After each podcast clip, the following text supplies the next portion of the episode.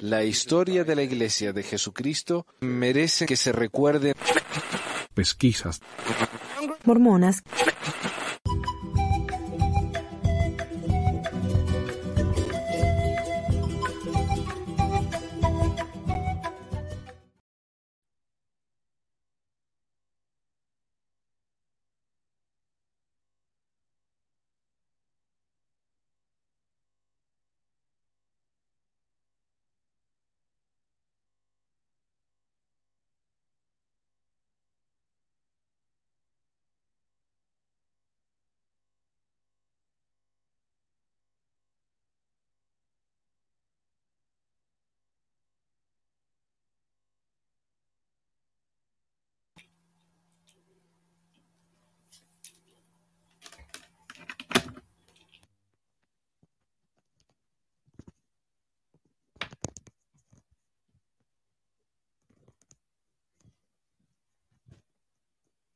Eh, no escucho nada.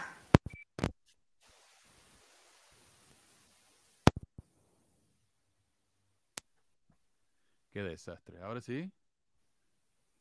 ¿Me escuchan ahora? ¿O no? ¿Todavía no? ¿No hay audio? A ver. Qué desastre. hola, hola, hola, hola, hola. Sí, me parece que sí hay audio. Bueno, bienvenidos a todos eh, a Pesquisa Mormonas. Hoy es el episodio 350. Y a ver un poquito más alto ahí. Hoy es el 25 de junio de 2023. Mi nombre es Manuel. Y con nosotros tenemos a Giovanna. Hola, Giovanna. Creo que nos está hablando desde Chile. No tenés audio, Giovanna. No sé, ahí, ahí podés fijar. Ahí, me, Ahí ahí desconecté los audífonos. Ahí sí. Ahí, bien, bien, bien. Sí. Ahí. ¿Cómo estás? Bien, bien, mucho- bien, muchas gracias. ¿Y Bien. Giovanna, eh, es la primera vez que nos está acompañando y yo le quiero agradecer porque ella preparó el tema de hoy, que me parece un tema excelente. Así que te quiero agradecer por eso. Eh, y nos estás hablando de Chile, ¿verdad? De Chile, sí. De Chile. De la región metropolitana, eh, de la comuna de Talagante. En la, esta es ¿Película una en comuna. el, en el medio? No, no, no, no. Este es una comuna que pertenece a la parte rural de Santiago, Mm, ¿ya? No al, no lo que se conoce como el Gran Santiago, que es la ciudad, sino a la periferia, a, la orbe, digamos, lo que es rural. Bien, bien. Así Dice que está lloviendo acá en Chile, en el sur Está de lloviendo y mi comuna fue una de las más perjudicadas durante este temporal, Oh. así que hemos salido en las noticias todos estos días, lamentablemente. Qué bajón. Pero, mm, Lo siento. Pucha. pero Em, estoy, Esto, es- y dicen que el cambio climático no existe, pero está causando estrago en todas partes. No sé. sí. Y bueno, vamos a agregar a Jorge en un segundito, que también está con nosotros. Vamos a esperar que prenda el audio. Pero quiero hacer, mientras tanto, quiero hacer un- unos anuncios. Eh, quiero agradecer a Araceli y Francisco por suscribirse a Patreon, a Araceli si la ha conferido sacerdocio Laemuel, y a Francisco el de Laman. Y por favor, usen su nuevo poder con juicio y prudencia. Estoy haciendo una serie en TikTok de las 95, seri- de las 95 tesis mormonas, una serie de videos cortos que hice allá hace varios años, con preguntas difíciles, ¿no? Sobre la, la historia, la cultura de la iglesia. Pero esta vez en TikTok estoy haciendo una pregunta, eh, pregunta por pregunta, un video para cada pregunta y dando referencias y contexto histórico y cosas así. Cada video dura unos cuatro minutos, así que si están aburridos, los invito a que vayan ahí a TikTok y, lo- y los miren. Y en dos semanas no va a haber programa porque voy a estar de viaje otra vez. Eh, bueno, acá agreguemos a, a- a los, al señor Jorge y Hey, ¿qué tal? a- Buenos ¿cómo, días. cómo le va? Bien, bien. días. Buenos días con todos. Qué bueno tenerlo por acá de nuevo. Y como dicen, esta es la nueva generación del panel de pesquisa, pero todavía tenemos a los, a los participantes anteriores, ¿no? Pero así al menos tenemos más. eh, así nunca estoy solo. Siempre tenemos a alguien con nosotros. Eh, no hay novedades sobre la clausura del Templo de Puebla. Esperaba que pudiéramos escuchar algo, ¿no? De algún pesquisador pueblerino, pero no hay nada. También le escribí un email a la gente de la municipalidad, pero tampoco me respondieron. Lo que me imagino que es esto es una mezcla de, qué sé yo, de corrupción del gobierno, ¿no? Y de incumplimiento por parte de la iglesia, porque si fuera pura corrupción con el edificio de abogados que tiene la iglesia, eh, le habrían metido abogados hasta hacerlo desaparecer a Puebla. No sé, sería un- el pueblo mormón ahora, pero no sé. Así que algo tiene que haber ahí. Eh, tengo un par de noticias antes de pasar al, al tema de hoy, espero que no les moleste. Eh, me han mandado muchos mensajes acerca de, de cómo se ha actualizado el manual Predicad mi Evangelio. Y es una gran noticia, parece, porque el, el manual este apareció allá en el 2004 y esta es la primera actualización grande que han hecho. Y tengo un video de Don um, Nelson acá presentando el manual y es realmente como si hubieran presentado la, la parte hacia allá del libro de Mormon. Hace dos milenios el Señor declaró, por tanto, id y haced discípulos a todas las naciones, bautizándolos en el nombre del Padre y del Hijo y del Espíritu Santo. O sea, claro, ahí está. eh, han, pucho- ah, han pucho- han puesto mucho énfasis, escuché, en llamar a nuevos misioneros al campo. Que, que, los chicos vengan y sirvan, y parece que, han habido, que ha habido un gran aumento realmente. Muchos chicos eh, nuevos están sirviendo, hay más misioneros de lo que había hace un año. Eh, y bueno, con videos como este, viste que todo emocionales, con la musiquita de fondo, diciendo, este es un mandamiento de Dios. Viste, esto no soy yo, este es Dios que los manda a hacer esto. Así que, poquito manipulador como lo que vamos a hablar hoy con Giovanna. Un tema un tantito, ¿no? Manipulador, pero fíjate la música, la manera en que habla. Él trata tanto de... Bueno, es un poco más relajado ahora también. O Sí. se conectan a las redes todo el día, hablan con su familia creo todos los días todavía por videollamada. Y yo Ah, la misión, sí. época tenía que hablar una vez al año con mi mamá por 20, 30 minutos, no más que eso. O sea, Sí, Y aquí a algunos años cuando lo cambien ya no van a poder decir que está hablando como hombre porque ahora está diciendo que, que ese es un mandamiento o no, un, un cambio, no sé, pero ya no, ya no pueden decir, oh, está hablando como hombre, pero vamos a esperar algunos años a ver si lo cambian otra vez. sí, sí. Bueno, ellos dirán, "E- esto es un manual, así que serán cuestión administrativa. Por lo que escuché, algunos de los cambios tienen más que nada que ver con más énfasis en Jesús, por supuesto, porque es Nelson. Eh, ¿Qué más? Eh, más énfasis en, en predicar en el, por el internet. Y a mí me han llegado mensajes de misioneros que, que me preguntan si quiero. igual, igual a mí. Sí, se ve que están aburridos los pobres. Pero una mejor técnica me parece que ir golpeando puertas, porque eso es mucho más in- intrus- intrusivo, no sé, más molesto, diría yo. Pero acá, mira, por el a ver qué dicen. No sé si van a decir algo. Ok. Acá, Se darán cuenta del privilegio que supone ayudar a nuestro Padre Celestial en su sagrada obra. ¿se escucha el audio, chicos? Sí, sí. A medida que estudien y pongan en práctica las enseñanzas de la segunda edición de Predicar mi Evangelio, de las Escrituras y de los profetas vivientes, recibirán bendiciones. Su propio testimonio se enriquecerá y su capacidad para compartir el Evangelio del Salvador se incrementará. Yo sé que Dios vive. Bueno. Entonces, me parece a mí que las promesas que da ahí son bastante específicas. Si leemos el nuevo manual de Predica mi Evangelio y estudiamos las palabras de los profetas, por supuesto, si lo escuchamos a él, vamos a tener un mayor testimonio. Así que, no sé, yo creo que pocos estudian el Evangelio más que nosotros. Y no sé, vamos a terminar con un, con un testimonio que es una locura, así que vamos a ver cómo va eso, ¿no? No sé, me pareció un poco manipulador ese video, pero realmente, ¿qué, qué- qué es diferente? No sé, es lo mismo de siempre. Eh, hoy no tenemos ningún mexicano en el panel, pero quería compartir acerca del tour del, del coro, porque parece que el coro fue allá a México, estuvo de gira. Y, y yo no sé si ustedes vieron, pero hay, hay mormones ¿viste? que estaban fascinados porque iban a ir a ver el coro y compartían, ponían sus boletos ahí en el en Facebook, no sé qué compartiéndolo con todo el mundo, porque me imagino yo que la gente quedará con una envidia tremenda de que ellos van a poder ir a ver el, al coro del tabernáculo.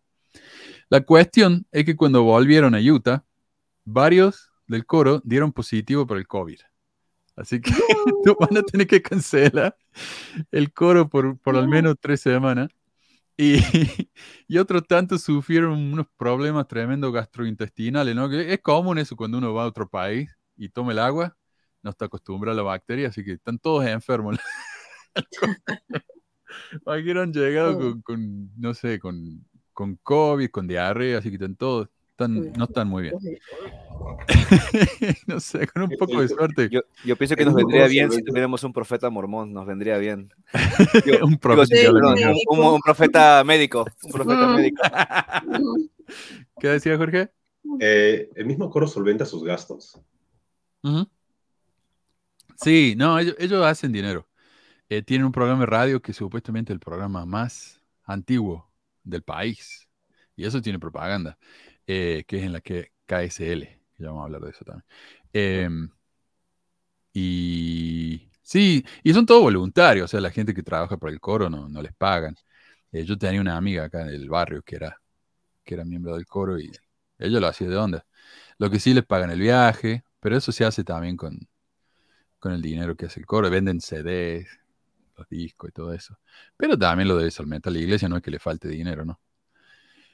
Eh, otra noticia, la iglesia y la NAACP, la NAACP que le dicen acá. Esta semana fue Juneteenth, no sé si escucharon hablar ustedes de eso.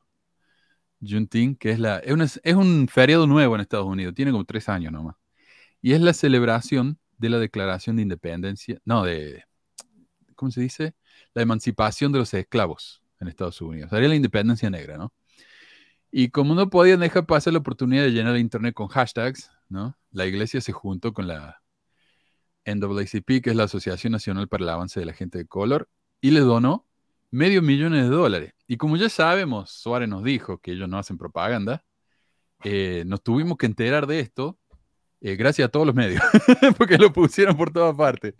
El Desert News, el sitio de la iglesia, Church News, KSL, el diario de, de la BYU, y el resto de lo que lo republi- republicaron en la noticia fueron diarios locales, ¿no?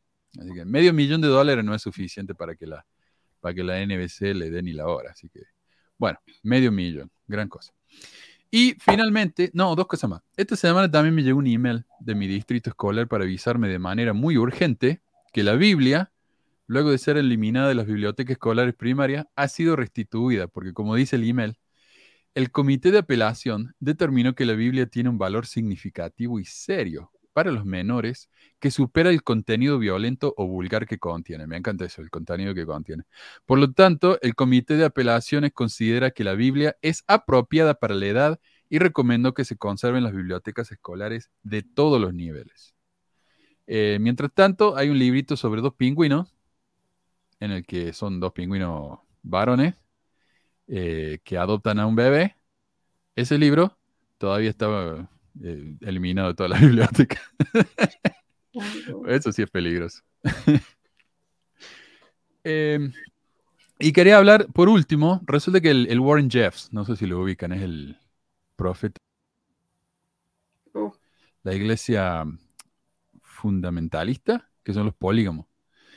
Eh, los hijos de familias ex FLDS, FLDS, que son los fundamentalistas, ah, están desapareciendo. Y los padres están convencidos que esto tiene que ver con una profecía del líder de la secta polígama, Warren Jeffs, quien está en la prisión, pero sigue manejando su iglesia por teléfono desde la prisión. Un artículo en ABC News dice, el año pasado los expertos dicen que Jeffs comenzó a publicar nuevas revelaciones o profecías, incluida una en junio pasado que dice que los hijos de los ex miembros vuelvan al redil y otra en agosto que pide a los miembros de la FLDS a que mueran en los próximos cinco años y medio para llegar al cielo. Expertos de la iglesia FLDS, así como madres de los ocho, ocho niños desaparecidos, temen un evento similar al de Jonestown, cuando más de 900 personas murieron en un asesinato suicidio orquestado en 1978 por Jim Jones, líder de la secta People's Temple. Y al hacer la primera profecía, eso de que los ex miembros, los hijos deben regresar a la iglesia, eh, varios miembros de la iglesia vieron como su responsabilidad secuestrar a estos chicos y llevarlos de vuelta a la iglesia. Y por supuesto los padres están desesperados porque eh, la segunda profecía dice que se tienen que morir todos. O sea que es como que le está llamando a que los miembros se maten. Entonces los padres tienen miedo de que estos chicos obviamente van a, van a ser asesinados, ¿no? Para, para poder así irse al cielo. Así que este caso está siendo investigado por el FBI, pero por ahora es un caso abierto y realmente una noticia eh, espantosa, ¿no? El fanatismo. Y esto es lo que vamos a hablar justamente hoy, el fanatismo religioso. Así que bueno, eh, Empecemos entonces con el tema del día.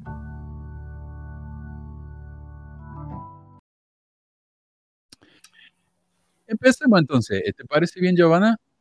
Me parece excelente. El tema que preparaste es acerca del fanatismo y especialmente del fanatismo religioso. Sí. Algo súper importante que de mi experiencia personal es que cuando yo escuché hablar de esto, del fanatismo, salí corriendo de la iglesia. Mm, Entonces, por eso, eh, cuando te sugerí el tema, le dije que esta parte para mí era súper importante. Y ya van a ver por qué es, es- es tan importante y por más que suena lejana la palabra fanatismo, pero nos vamos a dar cuenta que es todo lo contrario, está súper cercana y, y todos los que estuvimos en la iglesia, eh, los que estuvimos, digamos, eh, como tú dices, eh, de verdad, estuvimos ahí metidos Sí. en cuerpo y alma, eh, fuimos fanáticos, ¿ya? Eh, no sé, me gustaría a lo mejor que pudiera alguien leer, si tienen el texto, eh, Lo comparto. eh, A ver, para, que, para que no escuchen mi todo el rato. déjame que comparto acá el texto, a ver si lo ven. Eh, ya, Hagamos así como en la iglesia, vamos tomando. exactamente, exactamente. Coco, ¿quiere empezar? ¿Lo ves? Ya, yo empiezo, empiezo. Dale. A ver, dice el fanatismo. Fanatismo, palabra que deriva del latín fanum, que significa templo. Ya, ahí primero, ahí ya está la primera señal, la alerta roja, templo. ¿ya? Ya, puedes El- seguir. Sí, sí. ah, El vocablo fanaticus designaba, ah, designaba primero a un servidor de un templo o fanum, especialmente a los porteros o vigilantes nocturnos que velaban con gran celo por el santuario. Poco a poco el vocablo fue designado al adepto exclusivo de un templo, santuario o divinidad. Situación poco corriente en, en principio para los romanos, debido a que lo normal para ellos era el sincretismo y libre adopción de diversos cultos. Además, era un gesto de hospitalidad participar de los cultos de todo aquel extranjero cuya tierra visitaba o de todo aquel pueblo que se incorporaba a otro. Sin embargo, había pueblos que consideraban un insulto que otros participaran en sus cultos o les construyeran templos en otro lugar, o que en su tierra se edificaran templos de otros cultos, como el caso del judaísmo. ya, ahí ya se nos acerca, ah, nos- se nos acerca a nosotros el judaísmo, ¿ya? Claro. Eh, bueno, eh, lo que, lo que dice ahí es que en realidad fanático era el guardia del templo, nada más, nada más que eso. Después pasó a ser eh, un, eh, un- una palabra para alguien que se dedicaba exclusivamente a una creencia, ¿ya? Sí. Y, para, y como, como dice ahí, que para los romanos este era algo muy raro, porque a los romanos les encantaba cuando llegaban a un pueblo conocer los distintos, eh, las distintas creencias, ¿ya? Y los pueblos, como gesto de hospitalidad, los, los llevaban a, a conocer a sus dioses, ¿ya? Claro. Entonces, para ellos era muy raro, eh, como en el caso del judaísmo, que lo consideraran un insulto, querer meterse a su templo, ¿ya? Y también que quisieran edificar templos en otro lugar que no fuera eh, el territorio de Israel, ¿ya? Mm. Porque aparte lo- lo- los romanos construían templos por todos lados, ¿ya? Entonces, ahí eh, eso es el... Ahí ya eh, la palabra fanático empezó a tener una connotación negativa. Qué interesante eso, ¿no? Mm. O sea, literalmente un fanático era el que cuidaba la puerta del templo para que nadie entrara. Exacto, basi- sí, sí, sí, básicamente en la noche lo cuidaba. Interesante. Eh, y vos sabés que lo- los judíos hasta el día de hoy es muy difícil hacerse, convertirse en judío. O sea, no le Claro. gusta que la gente se meta en su iglesia. Esto es una tradición o lo que sea, ¿no? Pero sí, eh, interesantísimo. Bueno, a ver qué más tenemos.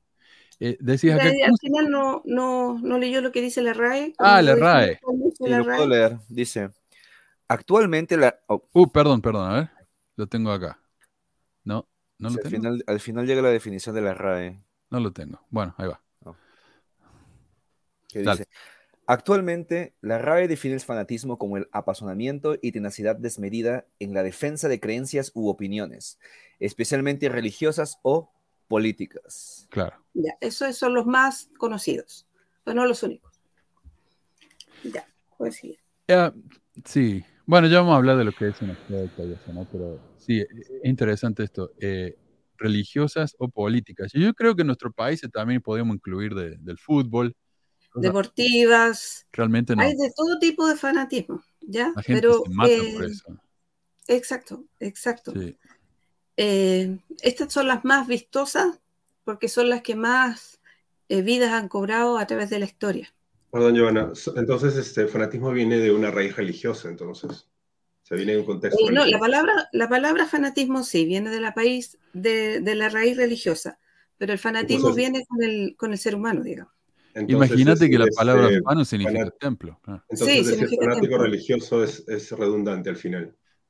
Claro, Eh, no, no, ahora no, no, no, no, no, no, ahora no, Claro, porque se ha ampliado, expandió, digamos, sí. el significado de la palabra, ¿ya? Ya. sí, Así que, sí, es verdad. que no es redundante.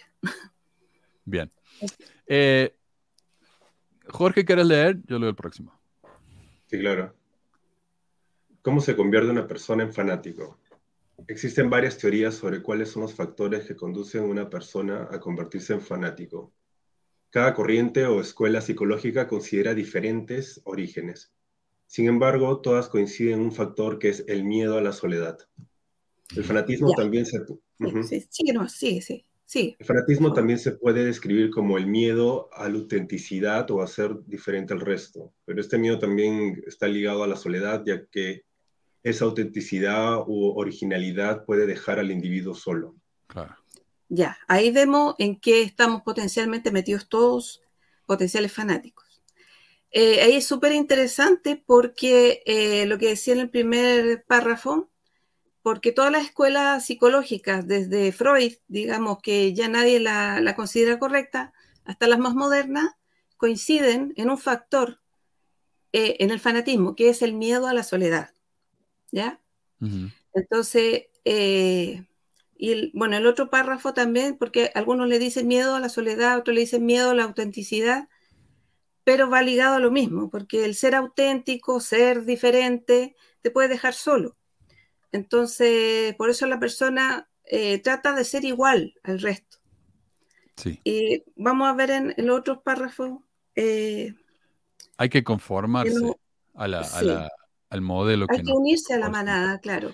Mira, acá yo agregué un par de cosas, Giovanna, disculpa. Sí, sí, Eh, sí. Y la, y la iglesia definitivamente promueve esto, ¿no? Diciéndole a la gente que si se van de la iglesia van a estar solos y probablemente van a estar perdidos e infelices. Y mira, Mira, acá eso tengo fue excelente, excelente acotación, porque es precisamente eso uno de las de lo, de lo que se utiliza, el miedo a la persona a la soledad. Eso eh, va directo al corazón de un ser humano, de cualquiera, Claro, ya no solamente de un, de un mormón. no, sí. Y acá Mm. tengo yo eh, eh, clips de, de los profetas diciendo cosas como esa. El presidente Brigham Young solía emplear el barco seguro de Sion como metáfora para la iglesia de Jesucristo de los santos de los últimos días. En una ocasión él dijo, nos encontramos en alta mar, llega una tormenta y los marineros comentan que la navegación está siendo difícil. Yo no me quedo aquí, dice uno. No creo que este sea el barco de Sion. Pero estamos en medio del océano, dice otro. No me importa, no me quedaré aquí. Sacándose el abrigo, se echa al agua. ¿Acaso no se ahogaría? Sí. Y así es con los que abandonan esta iglesia. Este es el barco seguro de Sion. Permanezcamos en él. Qué feo, ¿no? O sea, es como que está diciendo que si nos vamos de la iglesia, básicamente nos vamos a morir. Vamos a morir. Y, Exacto. y yo tuve ahí una discusión con el robot mormón y le digo, ¿qué me estás diciendo? Qué mensaje tan feo. Esto me, es muy manipulativo. dice, no, no, no, eh, tal vez sea un poco eh, duro, pero lo que está diciendo es que en la iglesia vamos a tener seguridad. Y al final el, el robot me mandó al psicólogo porque me sentí incómodo yo con este, con este discurso. Tremendo.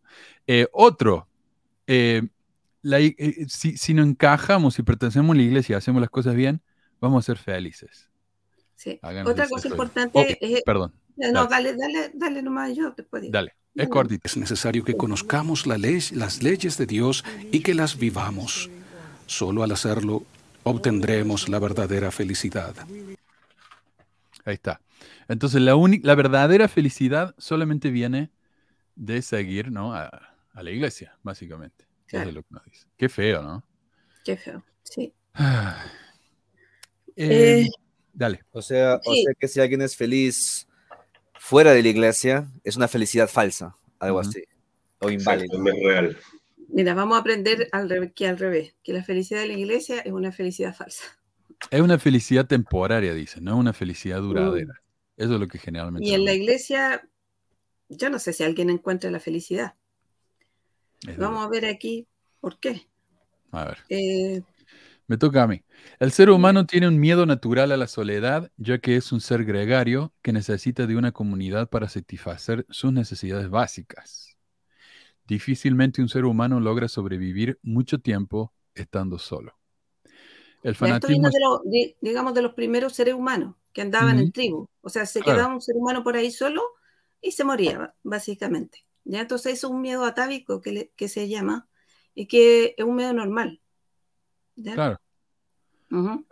Eh, el fanatismo es un estado de la mente. El vocablo mente proviene del latín mens o mentis, que también da origen a la palabra mentira.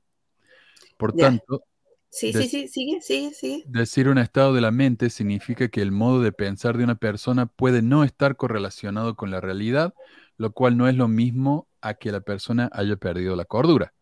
Mm. Significa que está relacionada con las ideas, las creencias, las opiniones o su percepción de la realidad. Ya, el fanatismo viene de la mente. Ese es un concepto súper importante. ¿ya? No viene desde las emociones.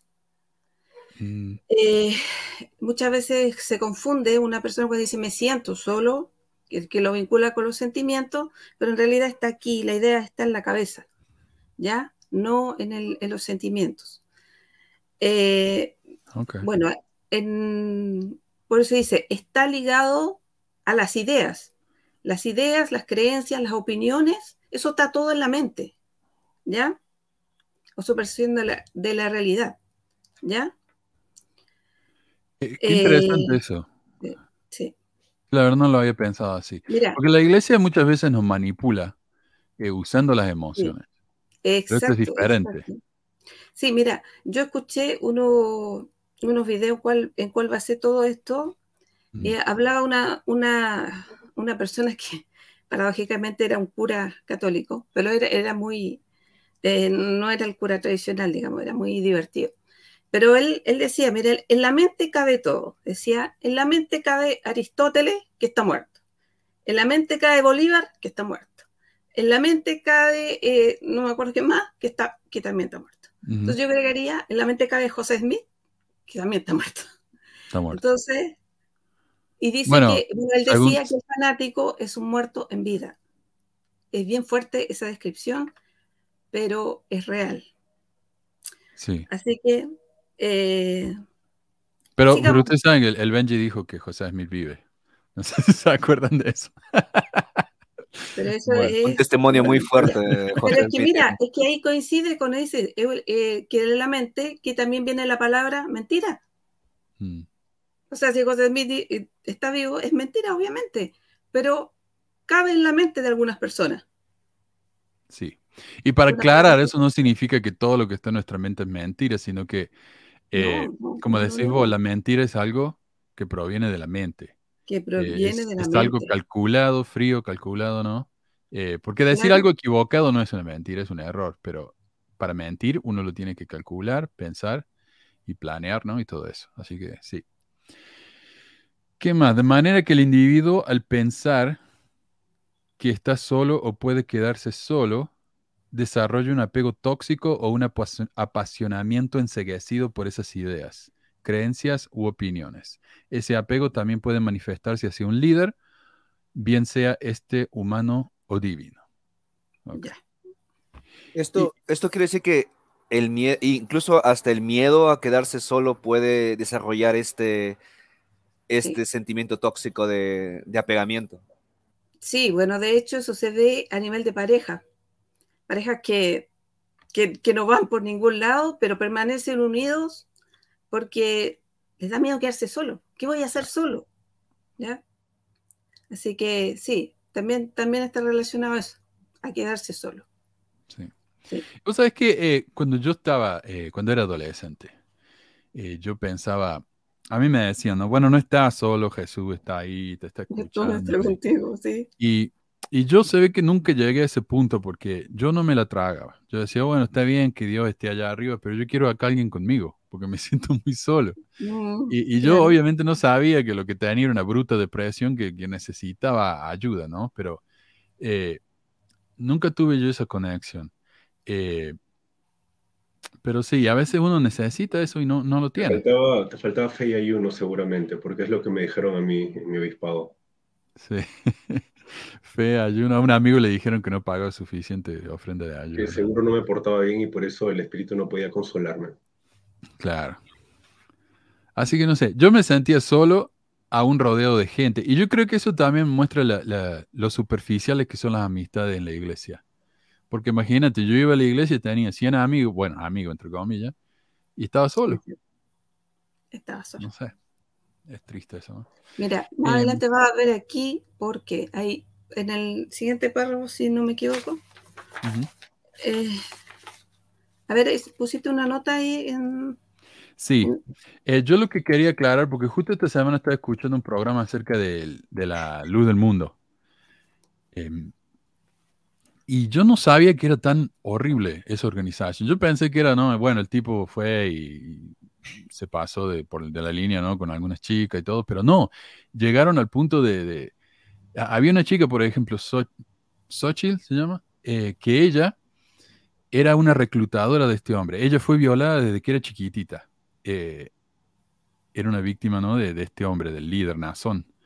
Y, y luego, cuando ya era adulta, más grande, ella se convirtió en una de las reclutadoras. Ella, ella juntaba chicas para que este hombre las abusara. Y ella, Mira, es que, disculpa, disculpa, Manuel, que te interrumpa, pero ese es el caso de Gloria Trevi. Me estaba hablando de Ok. un caso similar a Gloria Trevi. claro, Así que eh, continúa, por favor, leen tu ejemplo. Xochitl Martin se llamaba. Ujú. Y, y resulta que ella se casó, tuvo hijos, y mientras ella estaba casada con hijo, el tipo este seguía abusándose de ella. Y ella sabía que lo que estaba pasando estaba mal, pero no se atrevía a pensarlo, porque ella decía, si yo pienso que lo que este hombre está haciendo es malo, estoy diciendo que Dios es malo. A, ese punto llegaba el, fanatismo, ¿no? El, el, qué sé yo, el adoctrinamiento de esta pobre persona. Hasta que llegó un punto en el que, no sé, algo hizo clic y, y se dio cuenta que era un desastre y que se tenía que ir.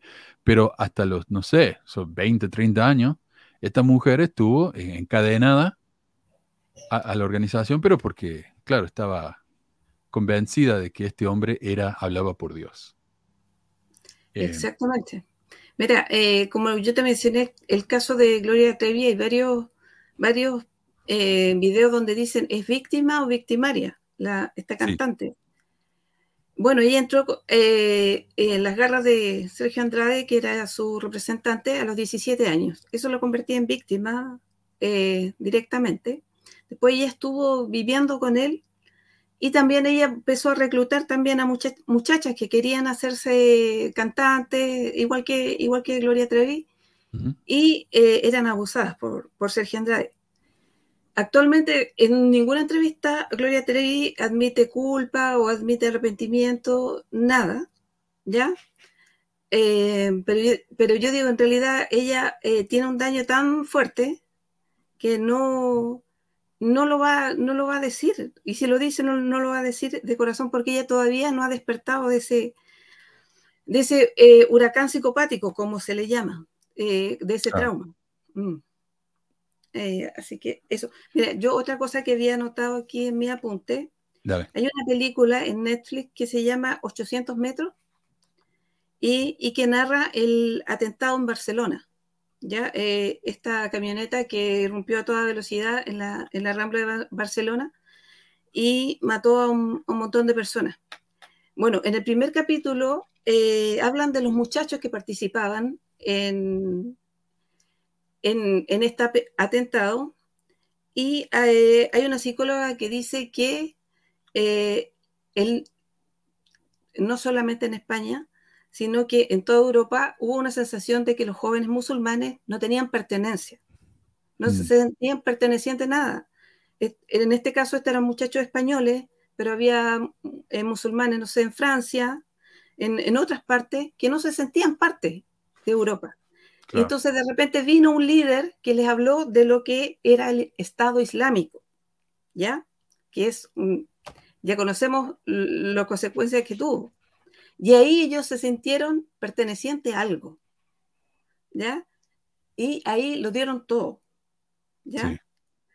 Yo les recomiendo, si les- ustedes les gusta eh, la serie, esta es fantástica. En el primer capítulo ya, ya ahí dice el origen de por qué estos muchachos se unieron al Estado Islámico. Sí. Ya. Bueno, eso yo lo veo acá, Giovanna. Yo, Mm. eh, bueno, yo estaba trabajando en el distrito de Davis hasta este año, todavía soy empleado ahí. Es uno de los distritos más ricos del, del estado y yo estoy harto. No, no quiero trabajar más ahí porque siento que soy el, el empleado de los, de los padres. Así que me voy a volver a Ogden, que es una, es un área mucho más pobre y el no- en la escuela en la que voy a estar, aproximadamente el 90% de la población estudiantil es eh, hispana. Y cuando yo estuve, yo ya había trabajado en esa escuela. Cuando estuve ahí yo antes, estos chicos son primera generación estadounidense. O sea, los padres vinieron acá, estos chicos nacieron acá o vinieron ya de, de- de México, de donde fuera, eh, y no encajan con la sociedad. Entonces, ¿qué hacen? Se juntan entre ellos. Y a veces Sí. esa- esas organizaciones son tóxicas, porque ahí es donde terminamos con, con los Blood y los Crips, ¿no? La- la- la- las pandillas estas.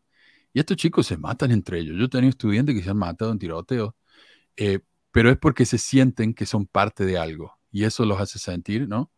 Especial. Ese- Y ellos no lo ven como algo negativo. Ellos lo llaman la familia. Esa es su familia. Exacto. Es, es tristísimo, ¿no? Eh, acá Sí. dice Soledad, eh, perdón, pero Gloria Trevi no tenía el ingrediente religioso. Buen punto, Y no tiene Soledad. nada que ver. no tiene Vamos nada a que hablar ver. de cómo las, las organizaciones coercitivas no siempre son religiosas. Exactamente. Sí, Exactamente. Mm, pueden ser, pero no Sí. siempre. Como dijo, como dijo bien acá eh, mm. Giovanna, no siempre. La, la cuestión religiosa solo es un, como ella dice, es un ingrediente dentro de lo que es la manipulación. Ellos pueden utilizar muchas maneras para manipular. Claro, claro, claro. En el, en el caso de ella era eh, su deseo de ser famosa, su deseo de ser cantante famosa. Ese era su vacío, ese es su, su deseo. Por ahí entró Sergio Andrade. Yo- claro, eso, y yo creo que también el, el- el mismo hecho de que ella se sentía sola y desplazada, que no tenía nadie, Sí. y vio en, en este pata que se llamaba Sergio Andrade, si no me equivoco, vio una figura paterna, se aferró a él. Sí, bueno, de hecho, eh, yo vi eh, la biografía de, de todo esto y decía que Sergio Andrade también había sido manager de Lucerito, pero Lucerito pasaba con la mamá pegada a ella, o, sea, o al revés, la mamá pasaba pegada a Lucerito. Entonces, Claro. ahí no pudo, no pudo, eh, no pudo abusar de ella, no pudo depredar- depredarla, como se dice. Acá dice John, no se vayan tan lejos. Está el ejemplo de la niña de 14 años, Kimball, que se casó con José Smith, que después se volvió defensora de la poligamia. A pesar de que dijo al principio que si ella hubiera sabido cómo era ese casamiento, nunca lo hubiera hecho. Y acá yo quería mostrarles también un, un- un caso de esta semana, eh, donde nos enteramos que la iglesia, eh, que la iglesia fue, eh, tiene que pagar 250 millones de dólares por abuso, pero solamente en el caso de eh, los Boy Scouts, de los líderes de Boy Scouts. Y acá vino uno a defender, dice, les pica que la iglesia tiene dinero. Y yo le dije, ah, le dije yo, eh, ¿tenés algún comentario sobre los 250 millones que la iglesia tiene que pagar para compensar a sus víctimas de abuso? Y esta persona me dice, bla, bla, bla. ¿Y eso qué tiene que ver con que la iglesia tenga buenos principios? Veremos que- quién reirá al último, pero no llores después. Don Sato es tu amigo, Mr. Satán, tu héroe, Satán, Satán, Satán. O sea, vemos ahí que yo le estoy mostrando que la iglesia tiene tantos buenos principios. Hablamos de los frutos de, la- de las iglesias. Acá tenemos 250 millones de dólares solamente en víctimas de abuso de los scouts. Esos fal- faltan víctimas de abuso de los obispos, de las mujeres jóvenes. Pero este hombre lo justifica y dice, ¿y eso qué tiene que ver? La iglesia tiene principios buenos. O sea, es el fanatismo, creo que yo, que lleva a defender cualquier cosa.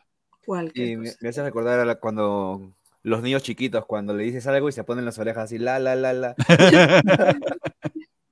Como la chilindrina, eh, como decía, no digo nada, soy de palo, tengo oreja de pescado, algo así. Eh, eh, una cosa así. Ya, sí. Pero mira, hay, hay un comentario, Mike, no sé si lo han visto, que, que también habla sobre, bueno, cuando fuimos a la misión, ¿no? Nosotros fuimos misioneros, que también este, traíamos gente para que la iglesia los manipule también, prácticamente así. Eh, mira, Exacto, buen ver- ejemplo. Qué buen ejemplo. cómo se llama eso. Es una técnica que Qué miedo. que lo tengo ahí. Mm. El, el otro día estuve pensando y dije, soy responsable de haber llevado cuántas personas a la iglesia.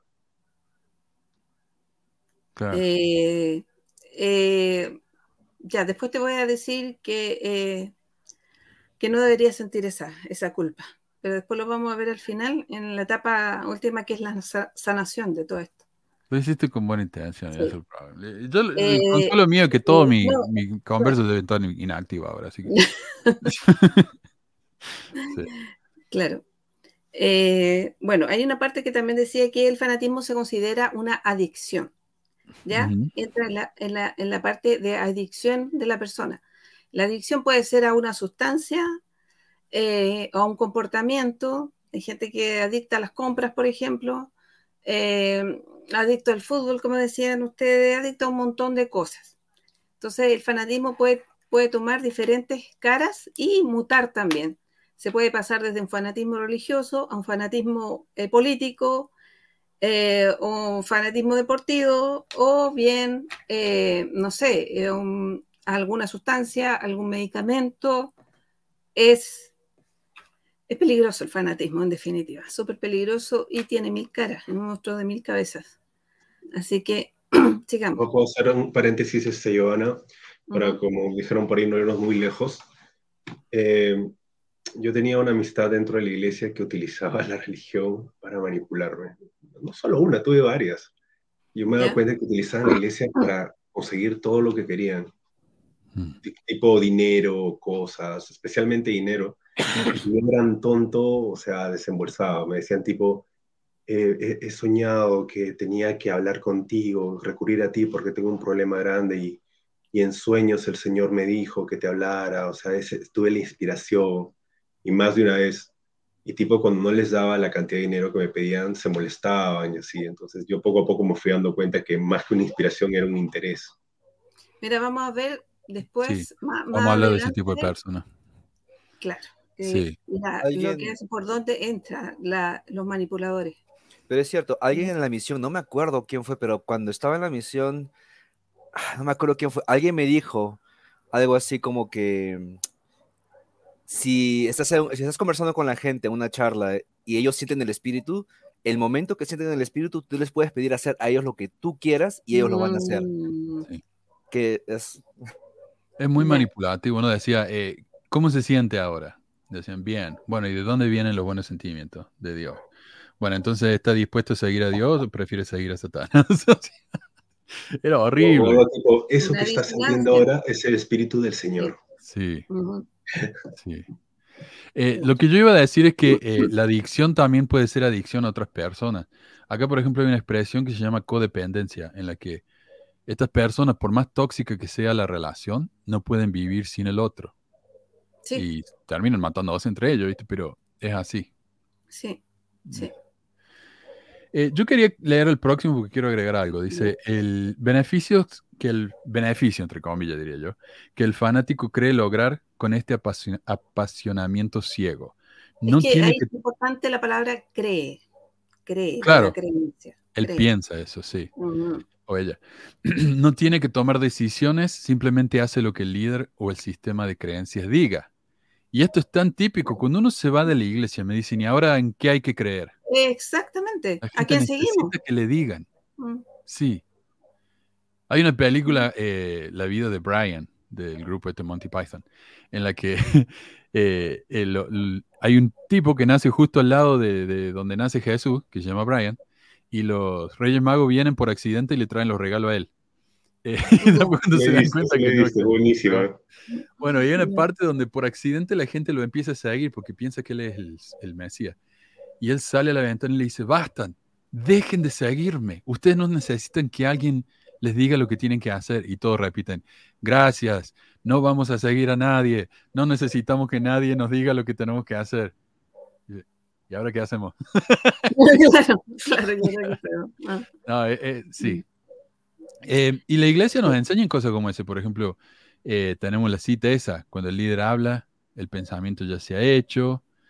eh, no, y, y- y los líderes van a decir, no, en la iglesia no se hace eso. Cada uno puede cuestionar, puede preguntar, pero ustedes vayan a una reunión de, de- de testimonio y compartan algo que no va con lo que enseña la, la iglesia. Eh, va a terminar en entrevista con el obispo, probablemente. Los Sí. 6 de septiembre, los historiadores estos que fueron excomulgados por, eh, por escribir cosas que no eran que, que no eran convenientes para la iglesia, fueron excomulgados y hoy son citados en los ensayos de la iglesia. Eh, no, no se puede. Dicen ellos que está bien cuestionar, no se puede. Hay que Sí. seguir el molde. No. Bueno, y elimina unas, unas cosas difíciles en la vida. Si todos los seres humanos, independiente de la religión, lo que sea, tiene que tomar decisiones y a veces decisiones importantes. Entonces, eh, aquí te evita un problema grande. no las tienes que tomar por ti mismo, otros la toman por ti, ¿ya? Ah. Eh, y eso es desastroso siempre, que otra persona tome decisiones por ti. Eh, sí, eh, vamos ahí a la segunda. Dice, No siente la necesidad de autocriticarse porque todo lo que hace es porque el líder lo pidió. El líder. Exactamente, exactamente. O sea, dice, o sea, a mí me dijeron, a mí me lo pidieron, yo lo hice porque tal o cual líder lo hizo, me lo pidió, lo dijo, el profeta lo dijo, o quien sea. Entonces no hay una autocrítica, no, no hay una necesidad de decir, bueno, yo tengo un cerebro, soy un ser pensante, eh, no, nada, simplemente eh, hice lo que, lo que decía. Por ejemplo, yo, yo he escuchado cosas como, ¿por qué te casaste? Bueno, porque es un mandamiento. Eh, ¿O por qué tuviste tantos hijos? Bueno, porque un mandamiento. Claro. O sea, no hay, hay una, eh, un, un- un pensamiento autocrítico. A lo mejor no estabas preparado para casarte, a lo mejor no, no era la persona adecuada, a lo mejor no, no debías tener tantos, etcétera. Hay un montón de cosas que... Pero la persona eh, siente que no debe autocriticarse cu- cuando hace lo que el líder le dice, Ujú. ¿ya? Aunque el, el líder no le cría a los hijos, el líder no, no, no, no hace nada, eh, no le ayuda en nada, digamos, ¿ya? Bueno, acá dice Adriana, si salgo de la secta, ¿dónde llevamos a los hijos? Esa pregunta la hacen muchos que están en transición y acá dice Ricky, es una pregunta válida. Es una pregunta válida si estás en esa mentalidad y necesitas salir de esa, porque la respuesta es obviamente, necesitas llevarlo donde te parezca que es el lugar más Eh, conveniente o tal vez no llevarlo a ningún lado. Exacto. Vivir tu vida. Entonces sí, una pregunta válida cuando estás en ese, en, en ese estado de, de mente. Y lo que decías de eso de que no hay que cuestionar, no, no, porque no hay que criticarse porque el líder lo pidió. Tenemos la escritura de Moisés 5, que es un dominio de la escritura, ¿no? Y dice, y después de muchos días un ángel del Señor se apareció a Adán y le preguntó, ¿por qué ofrece sacrificios al Señor? Y Adán le contestó, no sé, sino que el Señor me lo mandó. Y esa escritura, como digo, es un, un dominio de las escrituras, eh, demuestran la importancia de ser obediente sin saber por qué. Exacto. Sin cuestionarse por qué. Eh, Jorge, ¿quieres leer la próxima? Ya viene Coco. Eh, donde dice no tienen el afán. Sí, Sí, Ok. No tienen el afán de superarse o de ampliar su conocimiento, porque cree que ya conoce toda verdad. Le da sentido de pertenencia, o sea, ya no está solo. A ver. Sí, vam- vamos a tener un poquito. Dice, no tiene el afán de superarse o de ampliar su conocimiento. Eh, eso también va más directo a las mujeres. A las mujeres son en la iglesia eh, invitadas a no ir a la universidad, invitadas a, a no desarrollarse en ese ámbito, eh, porque su deber es ser madre. El punto es que eh, cuando uno amplía el conocimiento, puede llegar a este tipo de conocimiento al que llegué yo precisamente, ¿ya? Y entonces, eh, bueno, un fanático que está metido en la iglesia, y esto me lo han dicho amigos que están fuera de la iglesia, que cuando se juntan con un miembro activo, no saben de qué conversar, porque todo antes eh, giraba en torno a la iglesia, y fuera de ella ya no, como que, eh, ¿de qué hablamos? ¿De qué decimos? ¿Ya? Entonces es, eh, bueno, esto yo lo, claro, eh, es, es, algo que uno no, no, todo, si uno piensa, todo lo que, el conocimiento que adquirió la iglesia, ¿de qué sirve ahora a nosotros? Sí. Que estamos fuera. Lo, lo, interesante es que voy a decir, bueno, sí, no, no, hay, no está el afán de superarse o de ampliar su conocimiento porque conoce toda la verdad. Conocemos claro. toda la verdad en el sentido de que eh, sabemos dónde vamos a ir, de dónde venimos, todo eso, ¿no? Entonces, no, cualquier persona que venga con una, una idea diferente, lo podemos ignorar. Claro, eh, o para que se, va a servir ser ingeniero, abogado, doctor, lo que sea. Claro, y es, muchas de esas carreras, yo no para, no, no para ofender a, a los ingenieros o abogados, pero yo cuando uno estudia esas carreras, no necesita mucho pensamiento crítico en otras cosas. O sea, uno, uno si es ingeniero, aprende ingeniería, ¿no? E, es una ciencia dura que le dicen. Entonces, sí, hay muchos ingenieros, negociantes en la iglesia, pero, por ejemplo, el de las humanidades no hay mucho, porque esa gente se eh, va. Manuel, eh, yo soy ingeniera.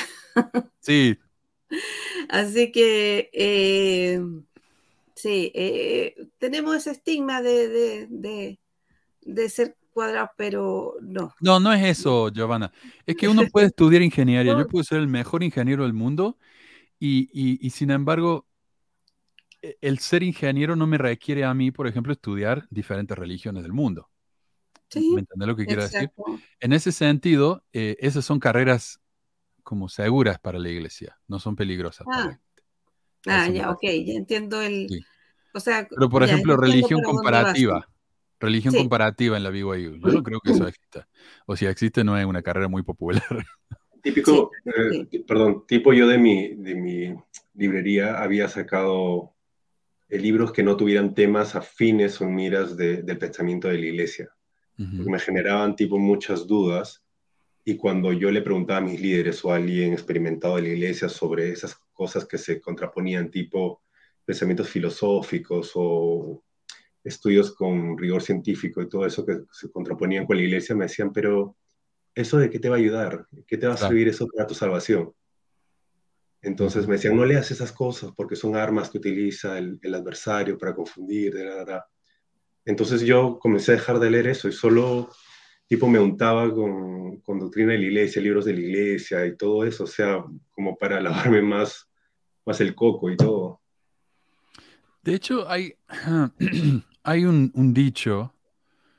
ah, hay un dicho en la iglesia que es, todo lo que necesito saber lo aprendí en la primaria. Y yo buscando sobre eso, déjame que te muestro acá, encontré no solamente dichos como es en, Pinterest, pero hay uno en, el sitio de la BYU, y si te fijas la dirección dice Conferencia de la Mujer en BYU. Y cuando abrís el, documento, dice eh, todo lo que necesito aprender, eh, saber, lo aprendí en la primera, se me cerró ahí. Bueno, no sé, Eh, no sé por qué no me quiere abrir. Em, no, no quiere abrirse. Pero eh, es muy típico ese dicho. Mira, acá hay blogs y blogs que dice, todo lo que necesito saber lo aprendí en la primaria.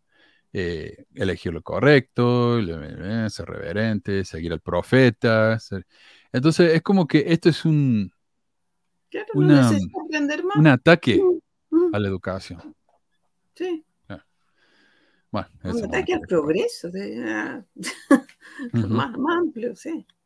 Sí. Sí. Eh, vuelvo a abrir acá.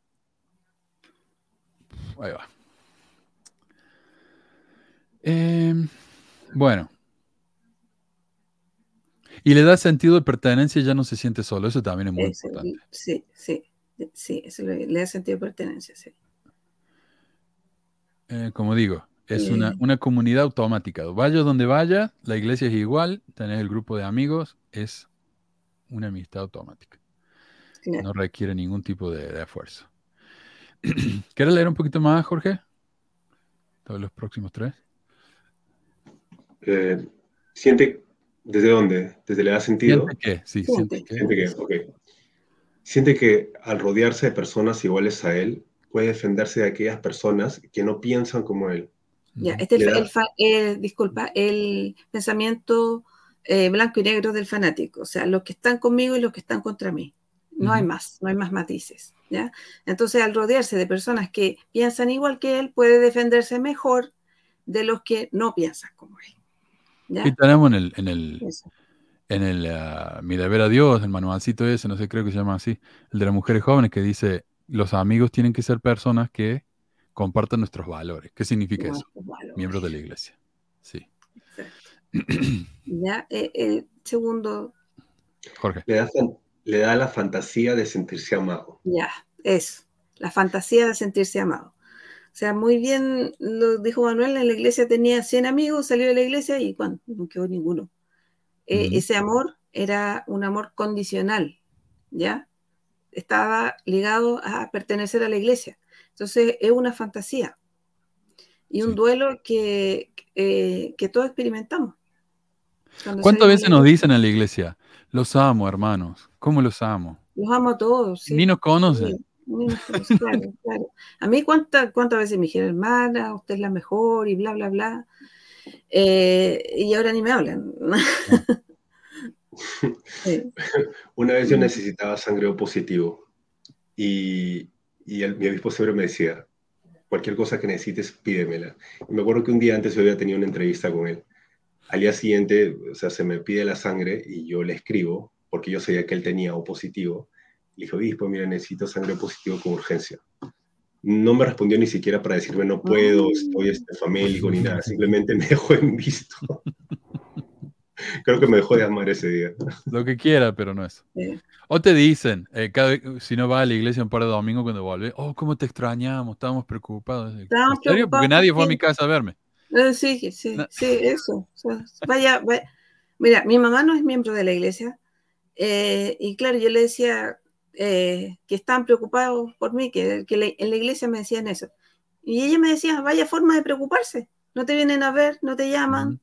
Eso no es preocupación. No, obvio. Ujú. Sí, solamente van a visitarte si es que con, el- con la intención de que regreses, pero si dices, no, no voy a regresar, ya no te visitan, ni siquiera, oye, vamos a comer un pollo, vamos a tomarnos una, No, algo, ¿no? O te quiero visitar, vamos a, vamos a ver una- nada, o sea, ya, ya no hay, ya no hay una, una razón, si no vas a la iglesia hay una razón para visitarte, te dejan ya de visitar. exacto. Yo, yo solo tuve una amiga en la iglesia que a pesar de que yo ya tenía inactivo años, esa persona siempre me escribía para preguntarme cómo estaba, me compartía escrituras, pensamientos, eh, cosas, o sea, que podrían ser edificantes, ¿no? Hasta lo último, hasta que se casó. Y esa chica es la prima de, la prima de Coco, Mayel. Chauca, y es la única persona que yo considero no, no el epítome de lo que es ser un, un buen miembro de la iglesia, sino ser un buen ser humano. Claro. Mm, es que, bueno, yo no voy a cuestionar que sea un buen ser humano, pero debió respetar eh, el no mandarte cosas de la iglesia. Debió respetar esa decisión tuya de estar fuera. Y puede que Mm. sí, pero yo creo que más lo hacía Mm. tipo en el sentido, o sea, no eran pensamientos tipo de, ay, que tienes que volver, que eres una oveja perdida, sino eran como más Mm. cuestiones sobre amor propio y esas cosas. O sea, yo lo veo por Sí. ese lado. El problema también, yo no sé si ella será fanática, pero el, el miembro, yo creo, normal, siente que es su responsabilidad traer a los demás de regreso a la iglesia, porque sabemos que si no van a la iglesia se van a condenar y es un peligro. O sea, si yo me preocupo por algo, voy a tratar de hacerlo volver, ¿no? Eh, el problema es que cuando, claro, no se dan cuenta de lo, de lo, you know, de- El problema es que ahí cruzan los límites, Claro, cruzan eso. los límites de lo que es ético. pero no se dan Ese- cuenta. ese es Lo, lo hacen con buenas intenciones, pero es, es realmente lamentable, ¿no? Que, Pero es- que es no que- lo pueden que- ver de nuestro punto de vista. O sea, tenemos en cuenta que ellos están adoctrinados y dentro de lo que ellos creen, ellos están haciendo lo correcto. O sea, hay una buena intención en Exacto. muchos, no voy a decir en todos, porque en- en- o sea, hay algunas buenas, malas intenciones que están disfrazadas de buenas. Porque Sí. a mí también me han ido a activar varias veces, pero no eran con buenas intenciones, sino simplemente tenían ganas de ir a molestarme la tarde y, y decirme Ah. cuán impuro y pecador era yo y que me iba a condenar si no volvía. O sea, así literalmente me iban a decir. Ah, mira lo que dice acá Julio. En la iglesia te dicen incluso que no deberías ver o escuchar algunos programas como pesquisa para que usáramos la inteligencia o la razón. De hecho, una de las preguntas de la, de la, eh, de la recomendación para el templo es, usted se está, eh, ¿cómo que eh, está interactuando? No sé cómo es, con grupos que son eh, fuera de la iglesia o opuestos a la iglesia. O sea, te, te quieren cortar esa- ese flujo de información y en la misión se ve muchísimo más, donde te dan tres libros y eso es todo lo que puedes leer. Exacto, te restringen la lectura ahí. Claro, ahí estamos, eso de que ya lo sabemos todo. Bueno, eh, lee el último, Jorge. Dale. Le da poder ya que el fanático se vale del miedo que sienten los demás, que es el mismo miedo que siente él totalmente. Exacto, exacto. Sí, le, da- hay- le hay un da, dicho así. le da poder. Mira, es que una de las cosas del, del ser humano es el poder, una de las ambiciones, ¿ya? Es el poder sobre otro ser humano. Entonces, este fanático se vale del miedo, que es el mismo miedo que tiene él, eh, para eh, mandar al resto, ¿ya? Eh, la frase completa, es que yo no le puse la frase, la frase completa, el fanatismo, el fanatismo da poder y a su vez el poder se fundamenta en el fanatismo, ¿ya? Mm, Eh, eso un- es eh, súper importante, o sea, eh, lo- el poder político se fundamenta en el fanatismo, sí. el poder religioso se fundamenta en el fanatismo, va de ida y vuelta. Sí, hay, un, hay un dicho que sí, no sé cómo va, que, pero es como que los hay muchos miembros de la iglesia mormona que apenas, no sé, que como que les da no sé qué felicidad, no sé, saber que los otros se van a ir al infierno, que o que les va a ir mal, o que no, no sé, como que, y en el pasado se veía eso, cuando los profetas de, no, del pasado, ahora, ahora creo que se han apaciguado un poco, pero antes decían siempre que no se van, se van a quemar en el fuego, que van a, no, que todo eso, y, y no sé qué les da a veces a algunos miembros de la iglesia de que se sienten como hasta contentos, como, como esa, esa, esa cara de que sí, lo- los malos van a, van a pasar eso, yo no, Es como una especie de narcisismo religioso. algo así. Acá el señor yo no soy. Yo no soy. ah.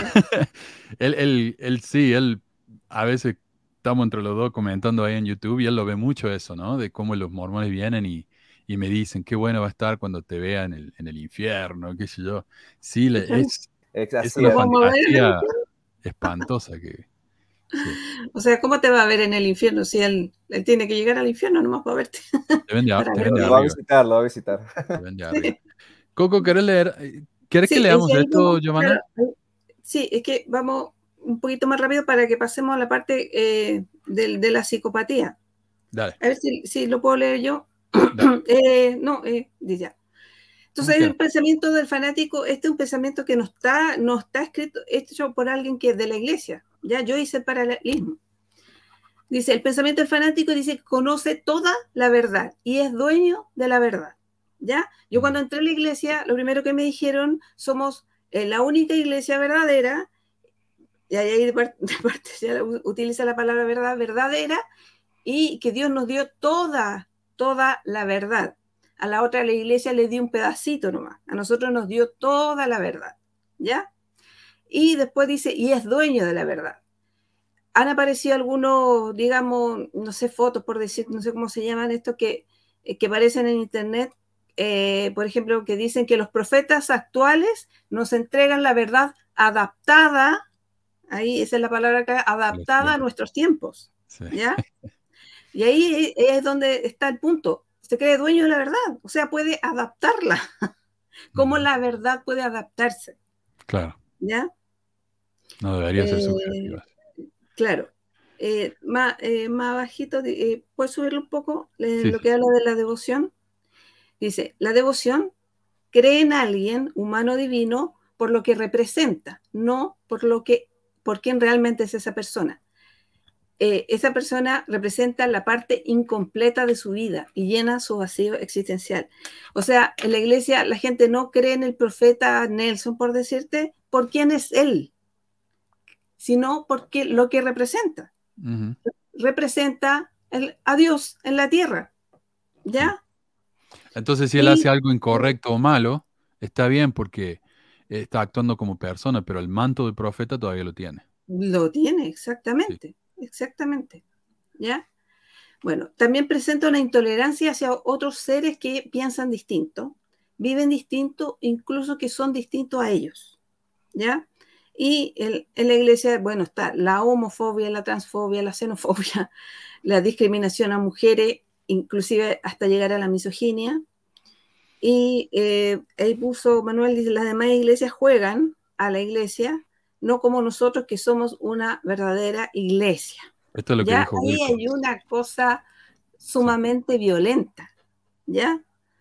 Decir, nosotros somos los únicos eh, que tenemos la razón y el resto está jugando, na- nada más, Sí. ¿ya? Y esto de la xenofobia tal vez me van a decir, no, Manuel, pero si la iglesia hace mucho bien en todas partes. Yo creo que hay una especie de infan... Es como que los tratan... ¿Cómo es? Infantilismo, no sé. Tratan a personas de otros países como si fueran niños. Ah, mira qué lindo, cómo, cómo son, mira. Son, son tan lindos que... trabajitos, qué lindos, como Sí, sí, sí. Mira, como cuando a eh, Kimball hablaba de los, de los nativos americanos, decía, miren, oh, pero son muy industriosos, miren, saben hacer mantas, saben hacer joyería.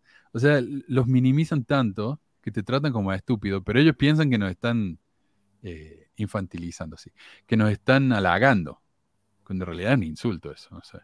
Eso es xenofobia.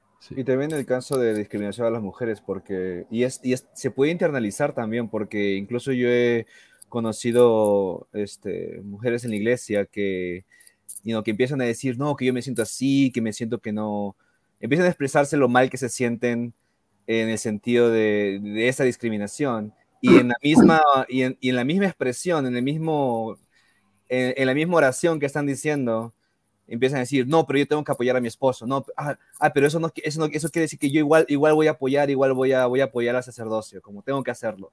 O sea, como que tienen que agregar esa, en inglés dice disclaimer, como es, es esa, esa frase que las, ex- you know, que les dice, no, no, mi yo pienso esto, pero, y no Mm. reconozco que, que yo soy discriminada, pero reconozco que decirlo no está bien, yo igual voy a apoyar al sacerdocio, algo así. Sí, sí. Ya, otra cosa importante es confunde euforia con felicidad. Y yo voy a poner el, el caso del, del fanatismo deportivo de- de- en el fútbol.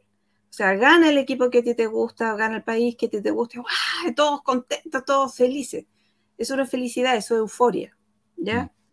Eh, y en la, en la iglesia también se da eso, de sentí la presencia del Espíritu, eh, que hizo arder mi pecho, qué sé yo cuando habla, no sé, a mí me pasaba, hablaba el, cuando iba a Holland, cuando estuve en Chile, fue varias veces a mi estaca y yo lloraba y todo el cuento, eh, porque dice, sentía la presencia de, de Dios al escuchar a este, a este apóstol, qué sé yo. En realidad era una especie de euforia, pero no era felicidad, ¿ya? Yo me iba de la iglesia, llegaba a mi casa y era la misma vida que tenía siempre. No había cambiado nada, no había mejorado, no había empeorado nada. O sea, yo no, no podía decir que era felicidad. ¿ya? Y la Era- iglesia es muy buena para eso. Eh, cuando vas a la rutina, por ejemplo, vos ya sabes lo que vas a encontrar, te tocan la música, que es bien eh, la, calma, calmada. la música, ya. Incluso las el- canciones la- más animadas son un bodrio, son tan lentas. Eh, sí. Claro, la, la música también es un elemento importante. Puede causar euforia, la música. Ujú. O Las sea, películas de la iglesia son un, eh, son un ejemplo, una clase magistral de manipulación. claro. Yo bauticé a una chica en la misión gracias a la película esa El legado. Se sintió tan bien al mirar esa película, se bautizó y nunca más fue. Porque no, es no era real. O sea, no sé. Ya, una verdad revelada no se somete a críticas ni a dudas, ¿ya? Esto, no- repito, no lo hizo alguien de la iglesia. Y la iglesia dice, duda de tus dudas, pero no de la iglesia, ¿ya? Y no hablarás contra los ungidos del Señor. O sea, lo que dice el profeta es ley, está escrito en piedra, como se dice. Como dijo, Eh, hay que criticar a los líderes, incluso si Claro, es válido. no se somete ni a críticas Yo mando un menos a paréntesis aquí, dudas. disculpa.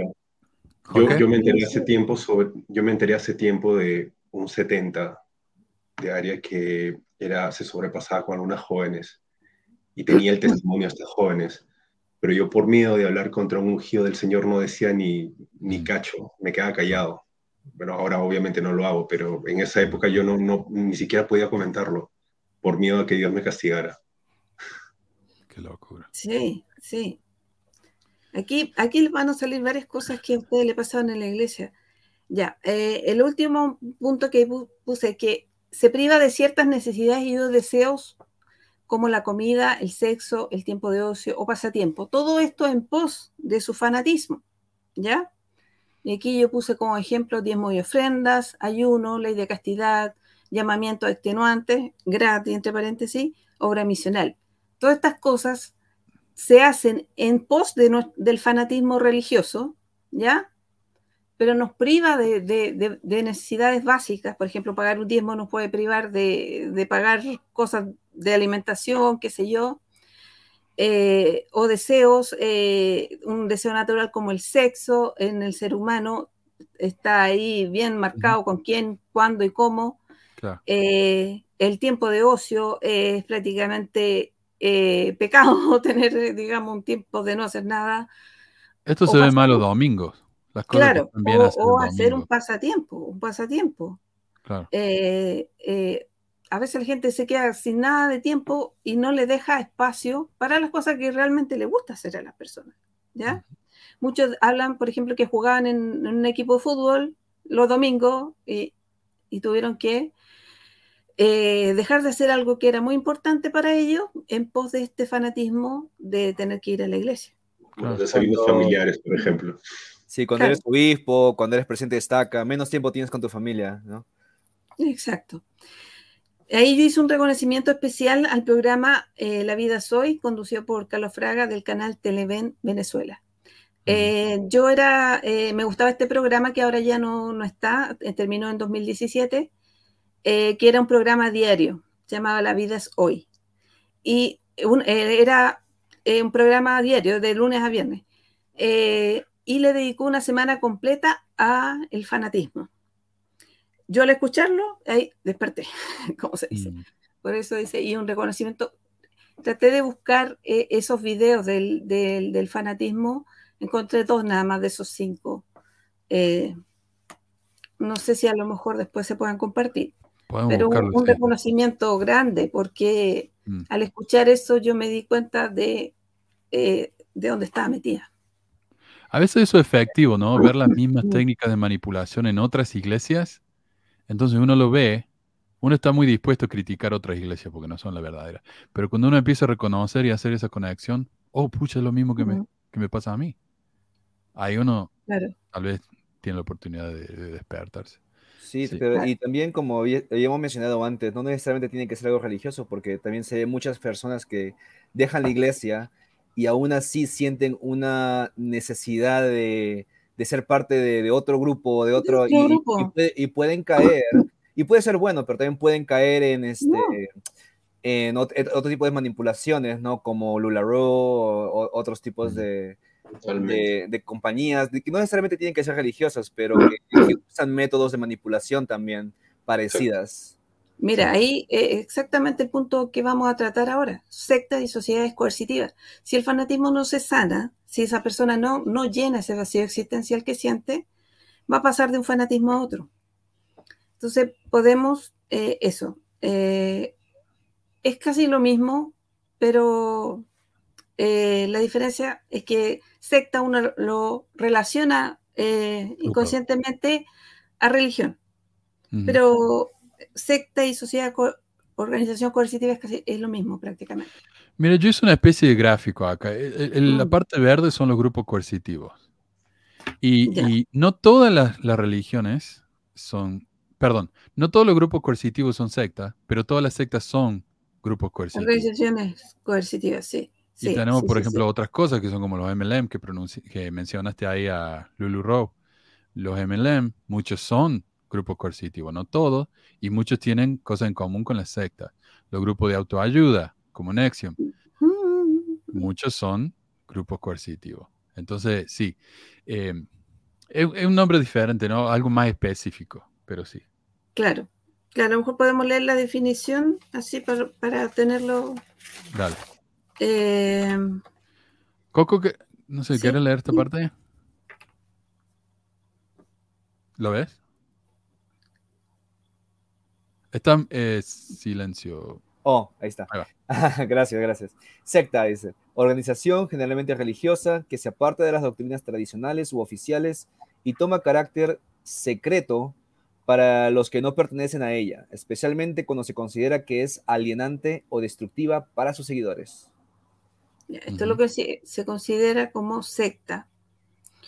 Eh, generalmente se relaciona con la religión. Ahora, esto, organización coercitiva. dice, organización coercitiva. Un grupo coercitivo es una comunidad cerrada en la que se ejercen procesos de persuasión y manipulación sobre los adeptos para obtener un control absoluto sobre ellos. Los líderes y los otros participantes utilizan técnicas coercitivas para generar la dependencia en las víctimas y así imponer comportamientos. Claro, y ahí nos preguntaba Ome, ¿cuál es el fin, el objetivo de las sectas? Ahí está. Es manipular a la gente, o sea, aprovecharse, son como eh, sanguijuelas. Mira, eh, yo, eh, mira, en España, eh, o sea, de lo que yo he sabido que están tratando de hacer leyes eh, para investigar este asunto de, de las organizaciones coercitivas, utilizan ya este nombre, no utilizan el nombre secta, ¿ya? Eh, porque la secta, como, se, como se, eh, dijimos, se asocia a lo religioso, ¿ya? Pero una secta puede ser de, que no tenga nada que ver con la religión. Entonces se habla de organizaciones o sociedades coercitivas. Yo sabía que en España están tratando de hacer algo y también supe que en Argentina también están tratando de hacer algo. Yo leí una entrevista de, eh, vi, perdón, en YouTube, una entrevista de eh, un señor que se llama Miguel Perlado, que es un experto en secta, y dijo lo siguiente, la secta es una estructura, eh, estructura de grupo jerárquica piramidal donde hay un gurú carismático autoproclamado y donde no se permite ningún cuestionamiento ni crítica, donde se exige una obediencia ciega y donde se utilizan recursos de control de la personalidad de manera sistemática, excesiva y no ética. Mm. ¿Ya? ¿Le suena, ¿le suena cercano? ya. Y otra parte que viene me resulta muy interesante porque ¿quién puede dirigir a un grupo así? O sea, ¿qué clase de persona Ah, aquí va la respuesta. no sé, eh, pero acá lo decís vos, ¿no? Aquí va la respuesta interesante. y decís, ¿quién dirige la secta? Las sectas son dirigidas por psicópatas. Por psicópatas. Eh, ahora, eh, yo quiero aclarar, porque yo creo que la iglesia es, tiene tendencia sectaria, es demasiado grande ahora como para ser una secta con el Difiero contigo, difiero contigo, Manuel. Después te voy a decir por qué. Bueno, pero entonces yo, yo, creo que por ahí gente como, como muchos de los líderes no son tantos eh, psicópatas, sino que muchos son víctimas, que, que, tienen que ser líderes, si no, están fritos, se les acaba la vida, no sé. Eh, pero bueno, decime vos por qué pensás, Giovanna. A ver, la secta, eh, yo ahí puse, son dirigidas a nivel lo más alto, ¿ya? No estoy hablando de los mandos más abajo, sino lo más alto. ¿Ya? Eh, son dirigidas por psicópatas, ¿ya? No, no hay cuestionamiento. Sea, una persona empática, que, así se le dice, no voy a utilizar la palabra buena, voy a utilizar la palabra empática, no haría lo que hace la secta. No. ¿Ya? Entonces, eh, son dirigidas por psicópatas. Y ahí surge la pregunta, ¿qué es un psicópata? Eh, para hacer una metáfora, un psicópata es un parásito. ¿Ya? Que se alimenta de otros seres y los perjudica, ¿ya? Eh, es súper importante esta conducta parasitaria, ¿ya? O sea, la iglesia, ¿qué hace? Hay, eh, yo he visto, eh, no sé, opiniones de gente que no es de la iglesia, que dice, la iglesia no siembra, la iglesia no cosecha, la iglesia no tiene industria, no hace nada, pero recibe, recibe un montón de plata, ¿ya? Eso es un parásito, porque se aprovecha del trabajo de los otros y les quita parte de su sustento, ¿ya? Eso es súper importante. Ya. Eh, bueno, esencialmente es un ser humano carente de la mayoría de las emociones. Esa es la, esa es la característica principal del psicópata. No tiene emociones. Principalmente carente de empatía. Por eso yo, yo, le, yo le dije que voy, me voy a referir a las personas empáticas en lugar de las personas buenas, porque el psicópata no es empático para nada. ¿ya? Pueden sentir emociones, algunas tales como la ira, frustración, envidia, celos, pero están asociadas a no conseguir sus objetivos.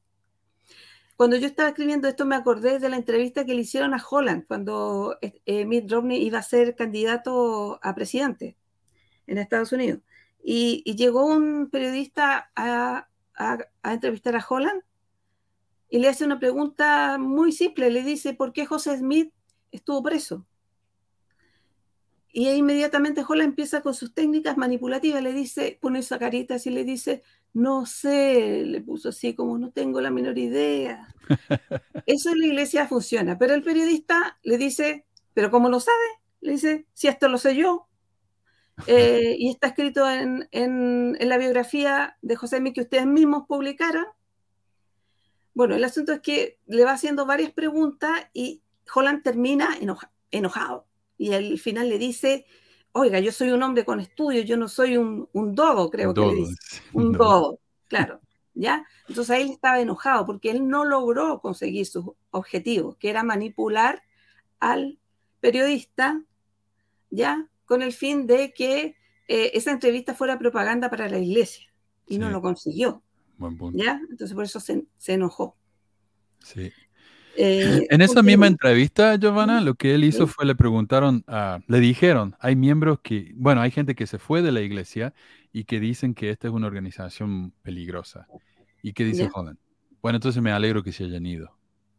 Okay. Yo, yo, yo ya, ahí salió, ahí salió el verdadero Holland. O sea, no, no, es que, no es que la mayoría de líderes sean víctimas y que estén engañados y por eso ellos tienen que ser líderes. Yo sé que hay mucha gente desde líderes hasta miembros regulares que saben que esta iglesia no es verdadera y que ellos están ahí por algún tipo de conveniencia, ¿no? Por ejemplo, mi mejor amigo, él sabe que la iglesia no es verdadera y él dice, yo aún sigo ahí con algunas cosas porque de alguna manera me sirve, me dice. Y su esposa de él, y, y, su esposa, y, su esposa de él, que es súper inteligente, ella se dio, que seguramente nos está escuchando ahorita, ella se dio cuenta hace tiempo y también ella escucha mano y todo, y justamente fue que ella despertó también porque escuchó pesquisas mormonas y se dio cuenta, y me dijo, pucha, o sea, yo apoyo a mi esposo en todo, pero, o sea, los dos sabemos que la iglesia no tiene ni pies ni cabeza, o sea, es más un club que otra cosa. Ya. Sí, eh, sí. Eh, ¿podemos retroceder, Manuel, un poquito? Ya, eh, eso lo leí, los objetivos. Ya, pues dice, tiene un ego abultado, o sea, yo soy el representante de Dios en la tierra, o sea, ¿qué más ego más grande que ese? Dice, se sienten superiores al resto, no sienten arrepentimiento ni culpa y generalmente, no siempre, son muy inteligentes y eso los vuelve peligrosos. ¿Ya? Eh, bueno, hay diferentes tipos de psicopatía que los vamos a eh, separar en dos los psicópatas criminales y los psicópatas integrados. Eh, cuando uno le hablan de psicópata, generalmente se le viene a la mente la descripción de un psicópata criminal, ¿ya?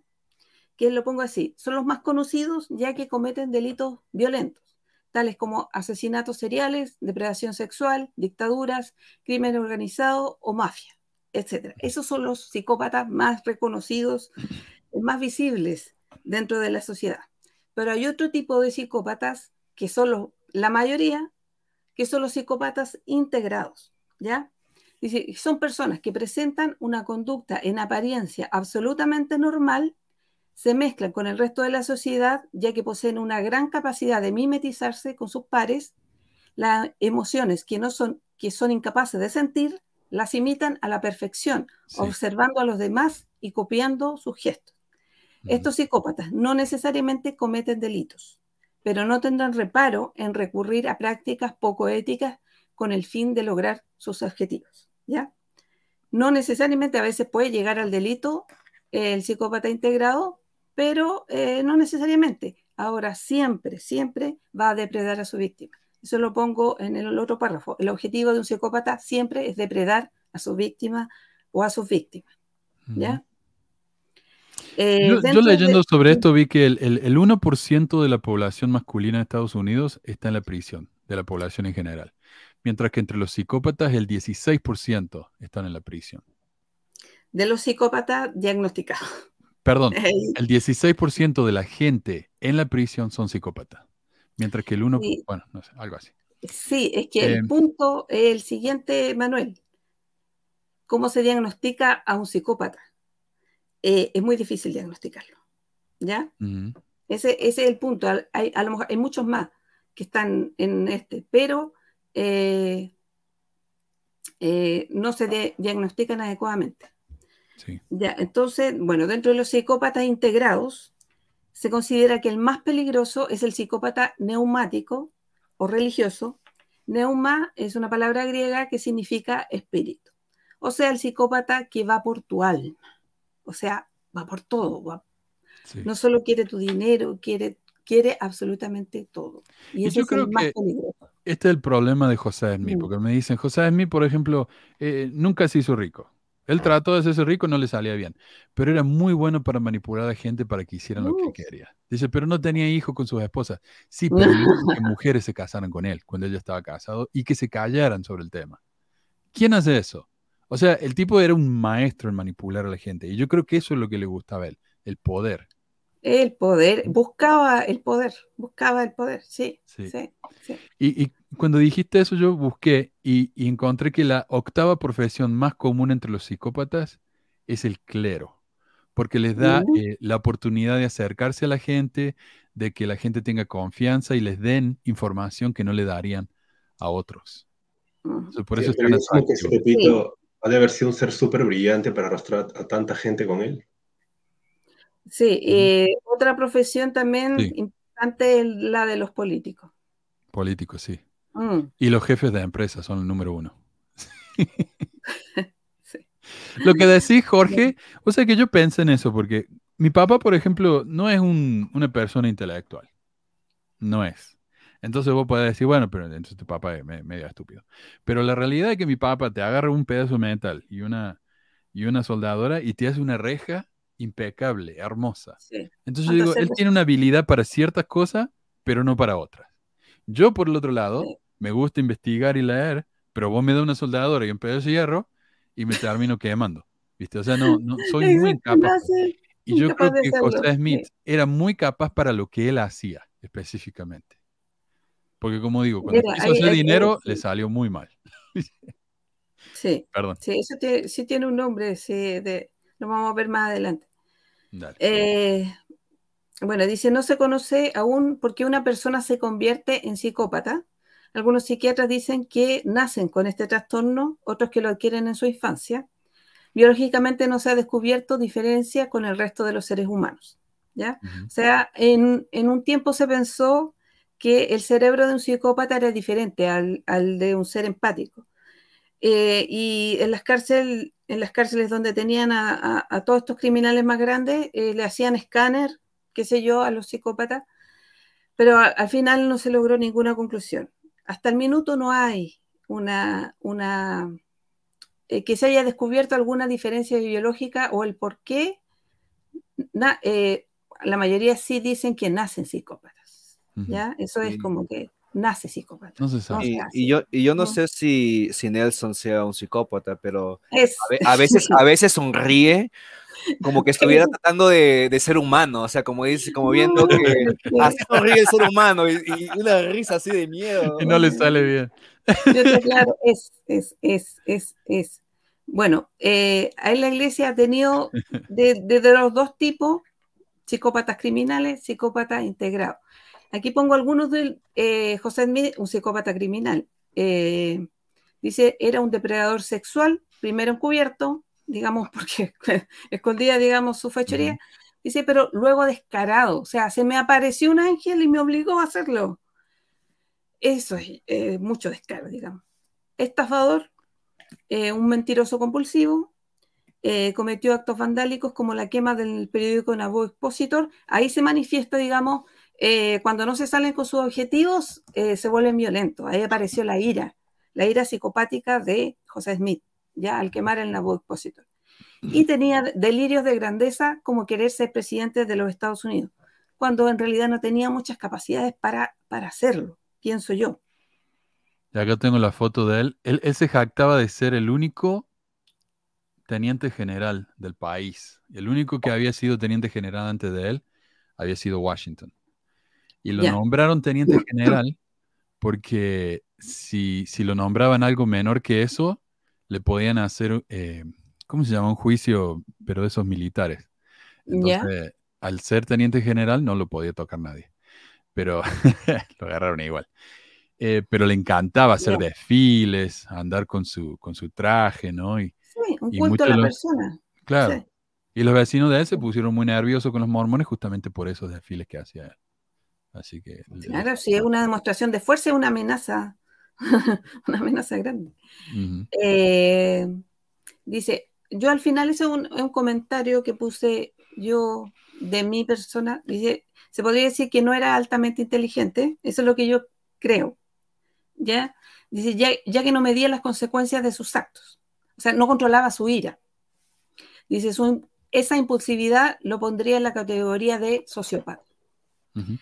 Bueno, esa es una opinión mía de, eh, del- de lo de sociópata, porque ¿cuál es, ¿cuál es la diferencia entre un psicópata y un sociópata? Y los expertos dicen que el sociópata es más impulsivo, ¿ya? O sea, se enoja más rápido, hace las cosas más, más eh, digamos, eh, no las piensa mucho, las llega y las hace. En cambio, el psicópata tiene esa capacidad reflexiva, piensa antes de hacer las cosas, ¿ya? Por eso yo, yo a mí, en mi pensar, era un sociópata que no le quita la categoría de, de psicópata. Pero Brigham Young, por ejemplo, dice, Brigham Young era un supremacista blanco, misógino, depredador sexual descarado, ahí, ahí ya el, el asunto de la poligamia ya estaba, eh, él se aprovechó nomás, eh, estafador, un mentiroso compulsivo, se sospecha que fue el culpable de la matanza de Mountain Meadows, por tanto, asesino, y si la denominada expiación por sangre es cierta, lo pondría en la categoría de asesino serial. Mostró mucha más inteligencia que su antecesor, mejor dominio de sus pasiones y mejor dominio sobre sus seguidores. ¿Ya? Entonces ahí vemos la diferencia eh, en el carácter entre José Smith y Brigham Young. Brigham Young murió, yo creo, en su casa de viejo, no sé, Sí, mientras que Smith murió en la cárcel. millonario. Eh. Y ahí estamos con Russell Nelson, que era la pregunta eh, de Jorge. Dice, bueno, yo ahí lo puse por poner antes de Internet y después de Internet, como para, hacer un paralelismo nada más, pero dice, antes de Internet, Russell Nelson era un médico ejemplar. Estamos categorizando dentro de lo que es el psicópata integrado, los otros dos ya son psicópatas criminales.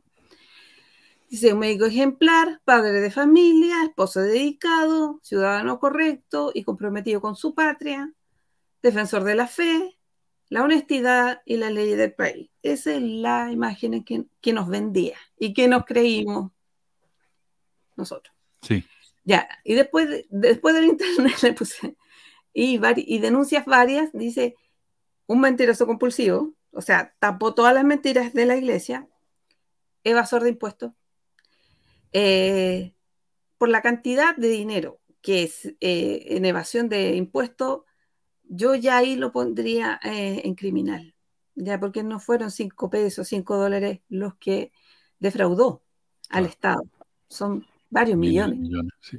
Entonces ya ahí ya entra categoría criminal. Después dice, eh, Me, me, me está convenciendo, Giovanna. Yo estaba, "Nah, no creo, pero es- el daño que está haciendo realmente es... Y exacto, o tiene sea, que saberlo, tiene que saberlo. sí, sí, sí.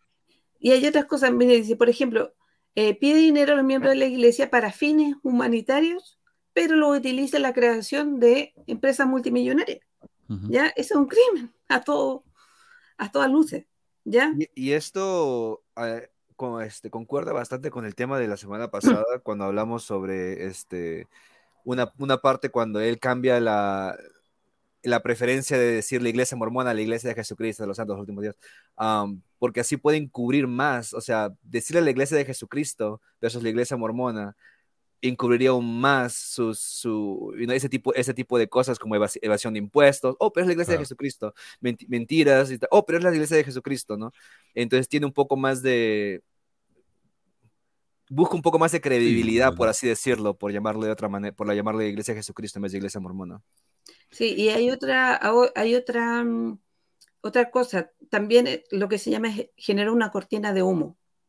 Ahí la Mm. gente está eh, mirando, ah, ¿cómo nos llamamos? Nos llamamos mormones, nos llamamos Iglesia de Jesucristo, y mientras por el otro lado está, está la, la- la media embarrada, descubriéndose cosas terribles, digamos, y él está discutir- discutiendo en cómo nos llamamos. O sea, Ivana, lo que yo estoy entendiendo acá por lo que estás poniendo es que el psicópata no es enfermo. El psicópata No, escoge hacer el no, mal no, no. por puro placer No. simplemente. Y se necesita mucha inteligencia para poder lograr todo lo que ellos hacen al final. Porque Sí. se necesita inteligencia para obrar mal. la psicopatía es un- eh, no se considera una enfermedad, no, para nada. Ah. Coco dijiste, o cuando hizo un cumpleaños para él a lo grande en el centro de conferencia. No solamente uno, lo hacen todos los años. Es el, es el culto a la personalidad también. Oye, no Le sabía que era todos los años, yo solo te escuché de uno, vaso. Sí, no, siempre. Eh, mira, acá yo quiero agregar algo, Giovanna, espero que no te moleste. Eh, por ejemplo, acá di- Índigo dice, eh, David dice que José Smith era un narcisista.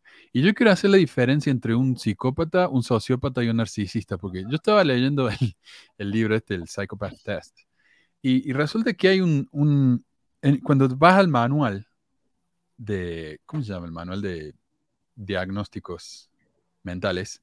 No existe la palabra psicópata, lo que existe es el término TPA, que sería trastorno de personalidad antisocial. Y esto es un, como una especie de, de Sí, sí. paraguas que cubre varias cosas. Por ejemplo, Sí. el trastorno de personalidad antisocial podría ser lo que consideramos un sociópata. Dentro de la sociopatía tenés a un psicópata, que es violento.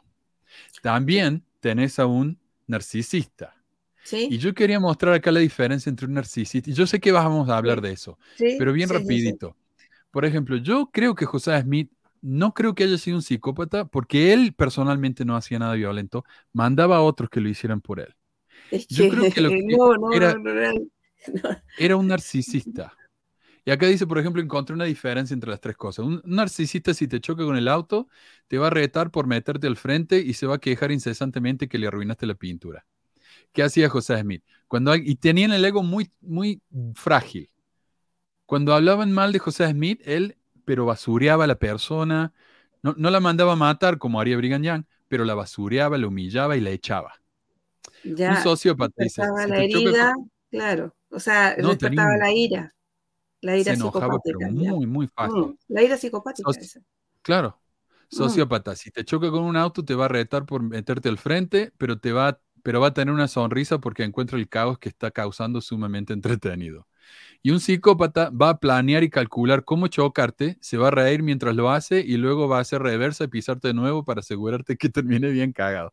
Eh, Young. Ya, mira, eh, un psicópata siempre es un narcisista, ¿ya? Ahora, un narcisista no siempre es un psicópata. Eso lo vamos a ver. Claro. ¿ya? O sea, un psicópata tiene a su vez esa- o sea, ese otro trastorno de la personalidad que es el narcisismo, ¿ya? Ahora, un narcisista no necesariamente es psicópata. Vamos a ver aquí por qué, cuál es la diferencia entre ambos. Eh, Mm. bueno, siguiendo después puse eh, los miembros de las sectas, eh, ahí está. Los miembros de las sectas pueden ser otros psicópatas integrados, narcisistas encubiertos, vampiros emocionales, depredadores sexuales, estafadores, otras malas hierbas. ¿Ya?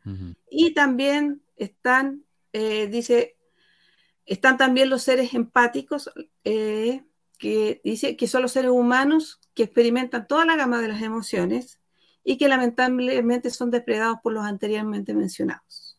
Claro.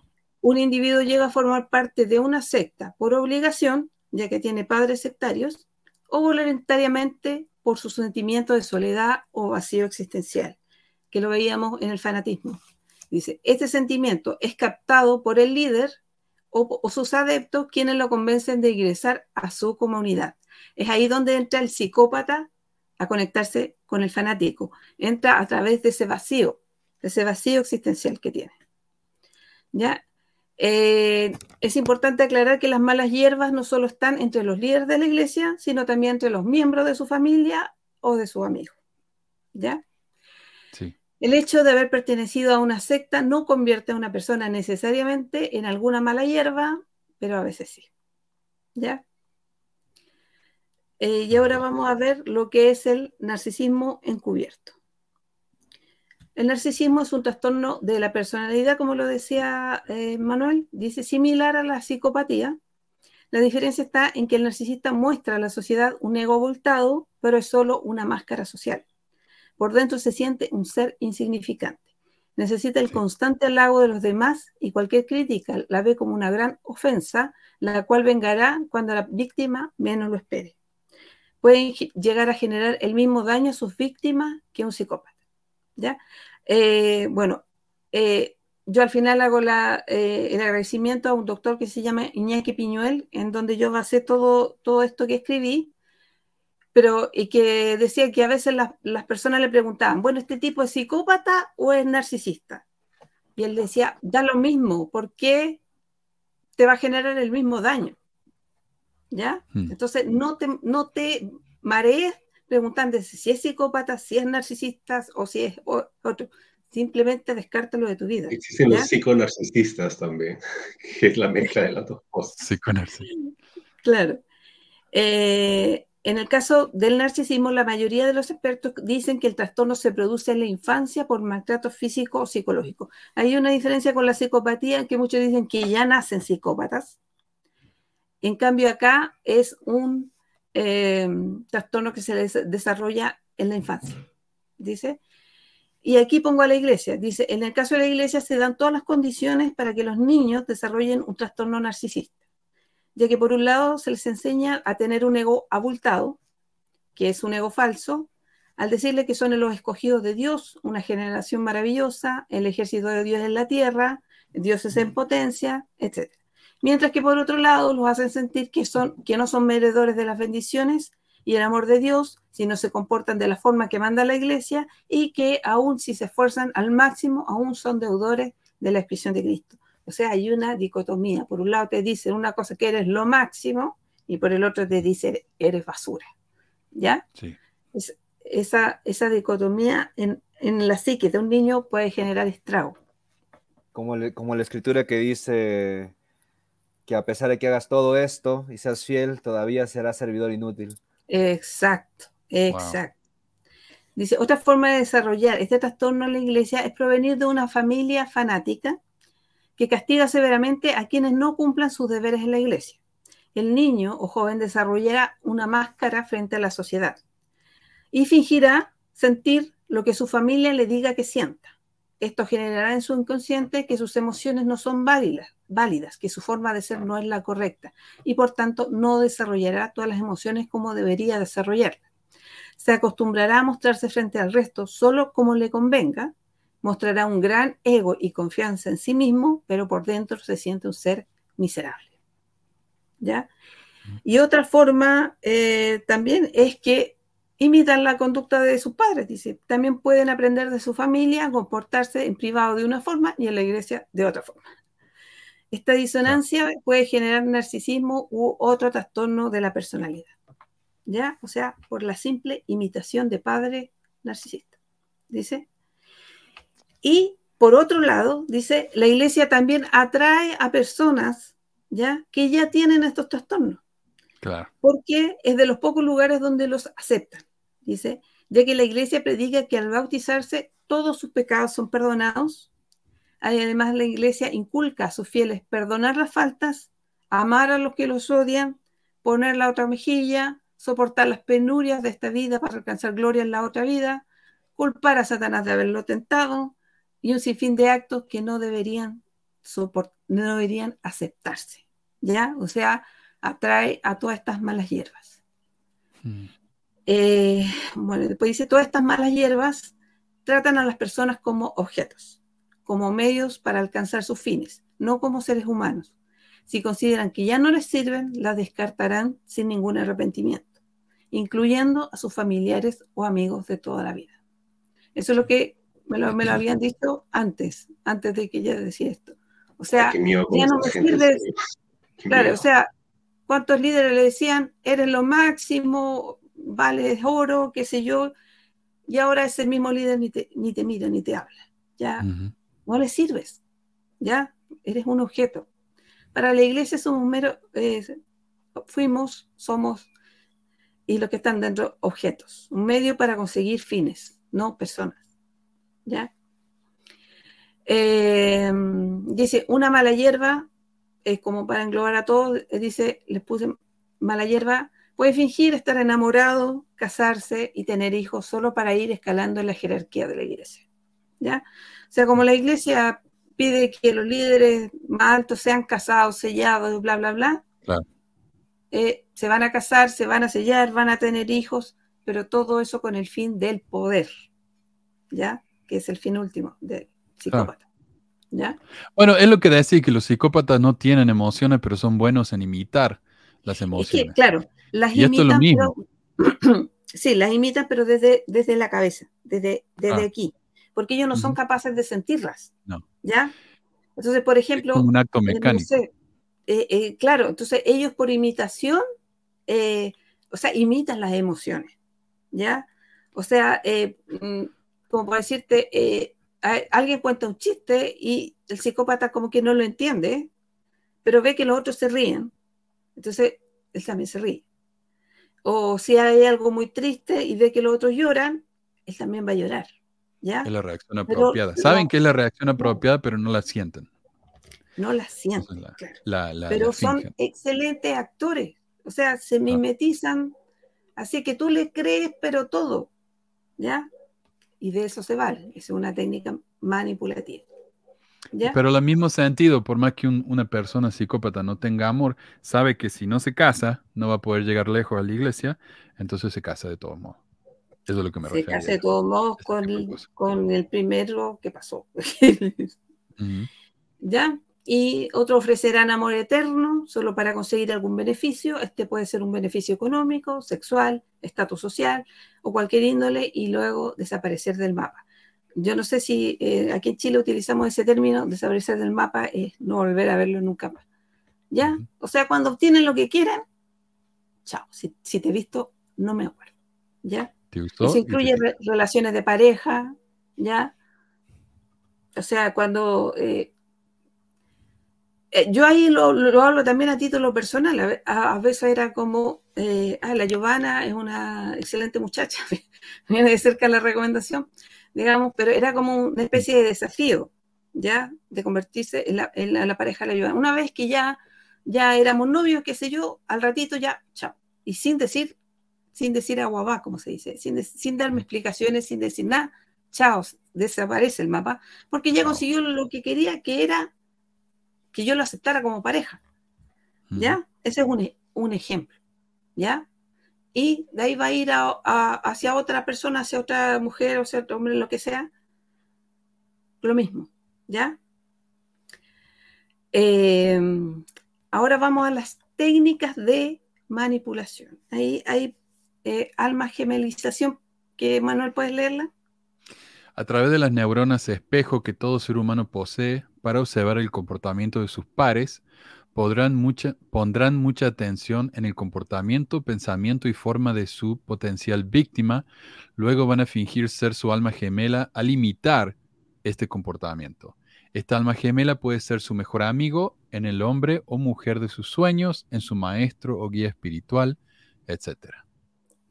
Aquí eh, eh, hay una cosa importante. La- la- las neuronas espejo son las que nos permiten a los seres humanos relacionarnos unos con otros. ¿Ya? Y, y- eh, por ejemplo, un niño observa el comportamiento de los adultos y imita ese, ese, ese comportamiento. ¿Ya? Eso es una cosa que es- está bien que esté en, en la mente del, del ser humano. Le permite socializar, le permite aprender. ¿Ya? pero eh, el psicópata las utiliza, digamos, para fingir ser igual que el otro. Entonces, de repente la persona dice, oh, he conocido mi alma gemela, ya, este, este hombre piensa igual que yo, siente igual que yo, tenemos los mismos gustos, tenemos las mismas, no sé, todo igual que yo, es mi alma gemela. Cuando lo que en realidad es que está frente a un psicópata y se está viendo a sí mismo nada más. Sí. ¿ya? el psicópata hace de espejo, así, literalmente, se convierte en un espejo. Y lo que está viendo la persona empática es un espejo, o sea, se ha enamorado de sí mismo, ¿ya? Sí. no del psicópata, porque en el psicópata no hay nada. ¿Ya? Exacto. ¿Y qué iba a Ensalada de palabras. ¿sí? Disculpa que te... En la iglesia tenemos este tema de que a veces, no es doctrina, pero algunos miembros piensan que hicimos promesas en la, en, en la vida eh, preterrenal con las personas. Sí, me gusta el fondo de Jorge. en la vida preterrenal de que íbamos a ser hijos o padres o esposos. Y mucha gente se aprovecha de eso. Yo conocí a uno en Chile que le dijo, un tipo que era un, un desastre, no se, no se bañaba, era, era muy abandonado el tipo este. Pero había una chica que era muy exitosa, ella era eh, gerente de un hotel, hablaba francés, ¿no? inglés. Y este tipo dijo, yo fui al templo y oré, enfrente de un montón de gente. Dijo, yo fui al templo y oré para pedir eh, que me dijeran quién era mi compañera eterna y me dijo que eres tú. Y le apuntó a la chica la puso. Pero, pero está esa idea. Si no tuviéramos esa idea, al menos en la, en la cultura popular de, de la iglesia, de que existe eso, tal vez esto no funcionaría también. Eh, sí, imitó una conducta de José Smith. Sí.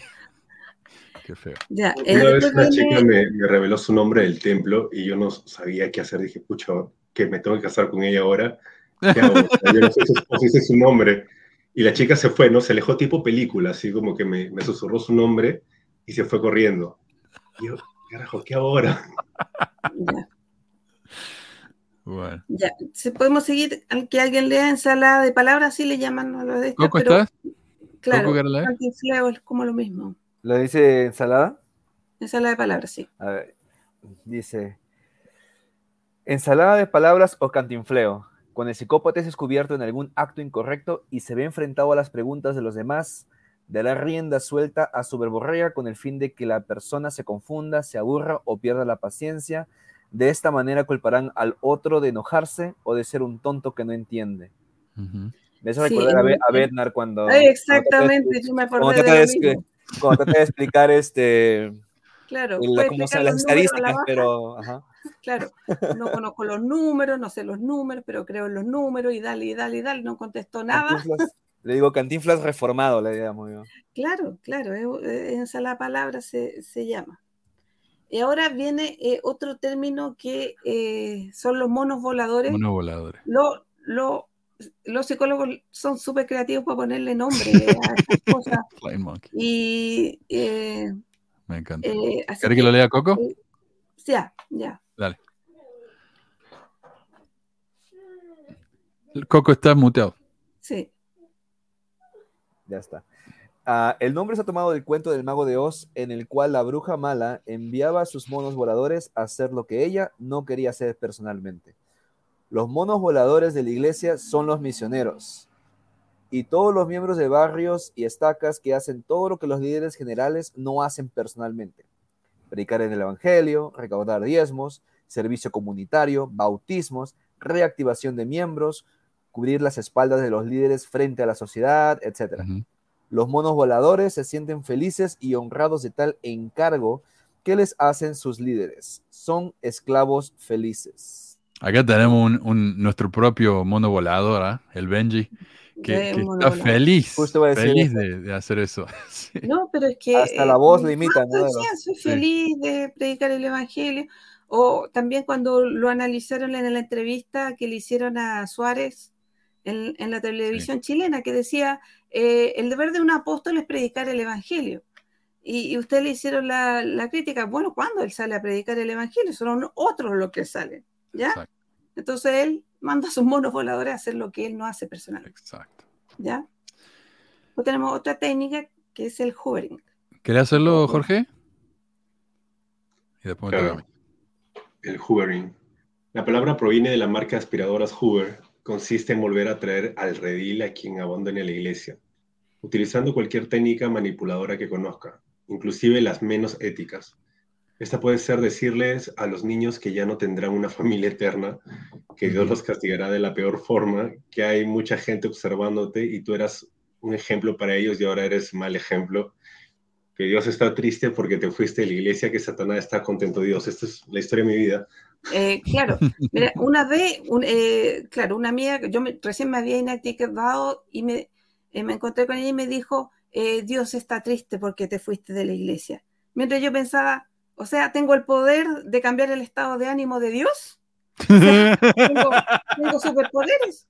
O sea, ah, es así, así como de ridículo. ¿Ya? Otra cosa que te dicen es que cada vez que pecas le cae una, una gota de sangre a Jesús en el Getsemaní. Ah, Son espantosas esas imágenes. Espantoso. A mí a veces he escuchado, bueno, me han, me han dicho, Coco, si tú estuvieras en la iglesia ya serías obispo, me dicen. Sí. qué bueno que, que salí entonces. Sí, ¿eh? qué bien, porque tengo, tengo más tiempo para mi familia ahora, más bien. Claro. ¿Ya? Vamos al gaslighting. Pues gaslighting, que es la técnica más perversa. ¿Ya? ¿Quién lo puede leer? Esta es la técnica manipuladora más perversa que ocupan los psicópatas. Consiste en intentar que la víctima dude de su razón o juicio mediante una prolongada labor de descrédito de sus percepciones y recuerdos. Va más allá de una simple mentira. Busca culpar a la otra persona de no acordarse de algo que no pasó, pero que al psicópata le conviene que hubiera pasado. Y yo agregué, también al hacer esto, hace que la persona dude de su memoria o incluso de su cordura. O sea, básicamente exactamente, Exactamente, le diste en el clavo. Y este término está basado en, la película que se llamaba Luz de Gas, por eso se llama Gaslighting, en donde eh, había un matrimonio y el marido quería probar que su esposa estaba loca, ¿ya? Entonces le va, eh, había unas lámparas que eran con gas, eran antiguas, entonces le iba bajando la luz de gas, por eso se llama así la película, Luz de Gas. Y, la esposa le decía, oye, está todo más oscuro. Y él le decía, no, está igual que siempre. Entonces ella empezó a dudar de su cordura, ¿ya? Y de su memoria, exactamente lo que... Bueno, yo puse aquí unos ejemplos. Eh, dice que, por ejemplo, que la iglesia nunca ocultó la poligamia, que siempre se supo que eran 40 esposas, eh, porque eso ha estado siempre en la biblioteca de la iglesia aunque casi nadie tenía acceso a ella.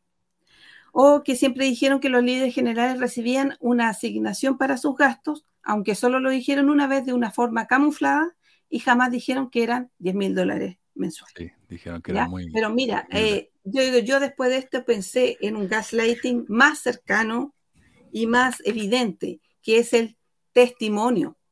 Cuando a ti te hacen dar tu testimonio, hay un oh. domingo de ayuno y testimonio, y la persona se levanta frente al púlpito y dice, yo sé que José Smith vio a Dios y a Jesucristo. Entonces uno se pregunta de forma objetiva, ¿cómo lo sabes? ¿Estuviste ahí? No, pero yo lo sé con cada fibra de mi corazón y bla, bla, bla. Eso es gaslighting puro. Eso te han metido en tu cabeza esa, ese conocimiento, ese saber, ese sentir que es falso. Pero también Packer dijo, Packer enseñó que o sea, ni siquiera José está seguro de haberlo visto, porque hay como tantas versiones de la primera visión. Sí. ni siquiera él estaba seguro de haberlo visto. Entonces. Eh, Pero Packer nos enseñó que si no tenemos un testimonio, tenemos que compartirlo de todos modos, porque mientras más lo compartamos, ah, más vamos a ganar un testimonio. Claro. Fake it till you make it. ¿no? Eh, claro, después, bueno, eh, están ahí. Eh, es que quiero pasar después a la secuela porque llevamos muerta tiempo. ¿Quieres que pasemos ahora? Eh, sí, sí, a la secuela. Ya. Ya, la secuela de haber pertenecido a una secta o haber estado con psicópatas, narcisistas y otras malas hierbas, ¿ya? Estas secuelas también se pueden vivir por haber estado emparejado con alguna de estas malas hierbas o tener un amigo o un jefe o, o también haber pertenecido a la iglesia.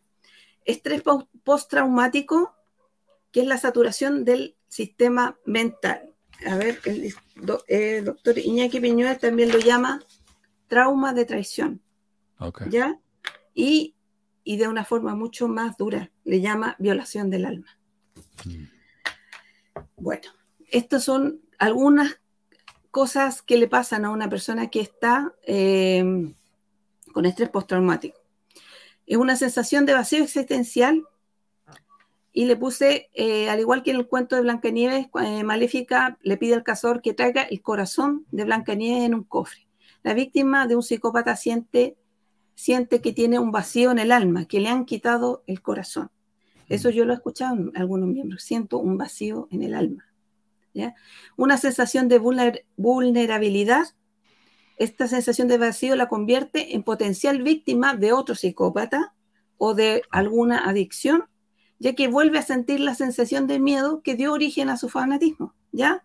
O sea, vuelve a, a, foja cero, digamos, ¿ya? Y lo hace presa fácil de otro psicópata si es que no soluciona sus problemas, ¿ya?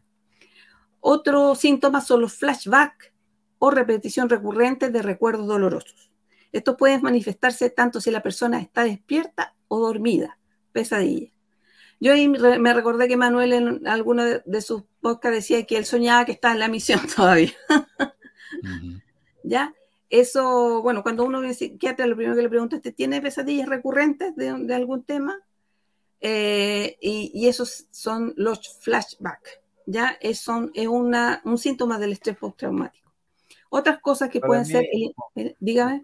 Para mí, este, un sueño recurrente que yo tengo es, este, a veces, a veces me despierto con pesadillas de que Dios, ya estoy en la presencia de Dios y me empieza a mostrar un PowerPoint de todas las cosas malas que he hecho, como tomar café, no pagué mis diezmos.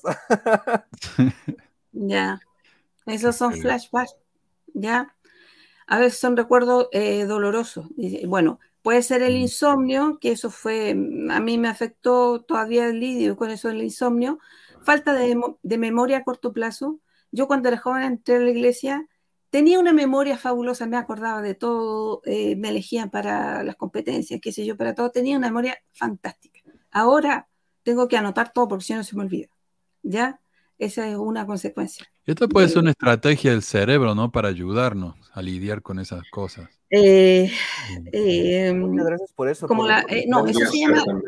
no lo sabía. Pero es que yo no, no estoy hablando de, de, se llama, se le llama ahora la memoria perversa, ya que no lo anoté, en donde, claro, como decías tú, una estrategia del cerebro para sobrevivir, o sea, hace olvidar ciertas cosas, no acordarse de eventos traumáticos para seguir viviendo, ¿ya?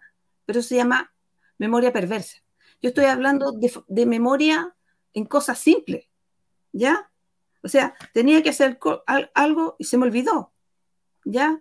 Tenía que aprenderme, no sé, ciertas cosas Em, no sé, para un trabajo y se me olvidaron, ¿ya? O sea, es una, es una pérdida de memoria, es una capacidad y que, que yo también le puse como baja capacidad atencional, ¿ya? Eh, yo también tenía una capacidad tremenda, ¿ya? De poner atención, de concentrarme en lo que estaba haciendo, me acordaba de todo. Y ahora, por ejemplo, veo una película y de repente me distraigo, me voy para cualquier lado y sigue la película y va, digo, ¿qué pasó? Tengo que retroceder la película. Porque hay una baja capacidad atencional. Eso también es un síntoma del estrés postraumático. Es interesante, ver esta, perdón, es interesante ver esta lista porque realmente, no sé, los que nos están escuchando, si están, se han pasado por algo parecido, ¿no? De, de, de, tener ese tipo de síntomas, sería interesante explorar bastante esto, ¿no? Cada, uno personalmente, porque yo veo esta lista y realmente puedo ver cosas que yo a veces me he preguntado hasta, hasta, ahora, ¿no? ¿Por qué me pasa esto y de dónde viene? y mm, estoy viendo esta lista y yo me quedo como, no soy el único o he pensado por mucho tiempo que soy el único que he pasado por esto y ahorita lo estoy viendo y a lo mejor no lo mm. soy. No eres el único. Eh, mira, aquí hay un, también dice Silvia Frade, dice, nos pasó y pasa insomnio, irritabilidad, etcétera. Por lo menos a nosotros nos destruyó, Toto y Eva. Y yo con mucho amor después los voy a tomar como ejemplo eh, más adelante, porque me acordé de ellos en la entrevista que dieron. Así que eh, atención a eso. Bueno, estábamos hablando de irritabilidad y después dice hipervigilancia y desconfianza desmedida. O sea, después uno sale de la iglesia y desconfía de todo, ¿ya? Y eh, está como, ah, este va a ser un psicópata, este va a ser un narcisista, ¿sí? Es como decir, mm. veo psicópatas por todos lados. Giovanna, a mí me pasó eso cuando yo regresé de mi misión. quede como tal cual esa lista que mencionas ahí. Quede así. Qué locura. Claro. Y también hay una destrucción del sistema de apego positivo. Hay muchas personas que le cuesta volver a formar pareja después de salir de, de la iglesia, que ha habido algún divorcio o, o, o, cualquier cosa, les cuesta volver a formar una pareja porque tienen mucho miedo a, a ser depredados por un psicópata. ¿Ya? Claro. Que les pase lo mismo. ¿Ya? Y aquí este otro capítulo eh, que es la sanación, que ya viene la esperanza. Eh, dice, primero, tomar conciencia de que uno ha pertenecido a una secta. Esto un, es un gesto, un gesto, de humildad que uno tiene que tener consigo mismo, ¿ya? Fui parte de una, de una es que secta. Si uno no acepta que hay un problema, no admite que hay un problema, no puede encontrar una No solución. puede, claro, exactamente y ha sido depredado por una organización psicopática. Ya hay que tomar conciencia de que la iglesia era una organización psicopática. Ya no tenía y nunca tuvo buenas intenciones. Uh -huh. La iglesia a nivel eh, jerárquico, al nivel de arriba. Y aceptar que uno ha sido un fanático religioso es un acto de profunda humildad y tratar de buscar qué fue lo que lo llevó hasta allí. ¿Ya? Qué herida emocional o carencia afectiva lo llevó a buscar en la iglesia lo que no encontraba por sí mismo en su vida. Claro. Esa es una pregunta filosófica profunda. ¿Qué fue? ¿Cuál era mi herida? ¿Cuál era ese vacío existencial que yo tenía que fui y lo llené con la iglesia?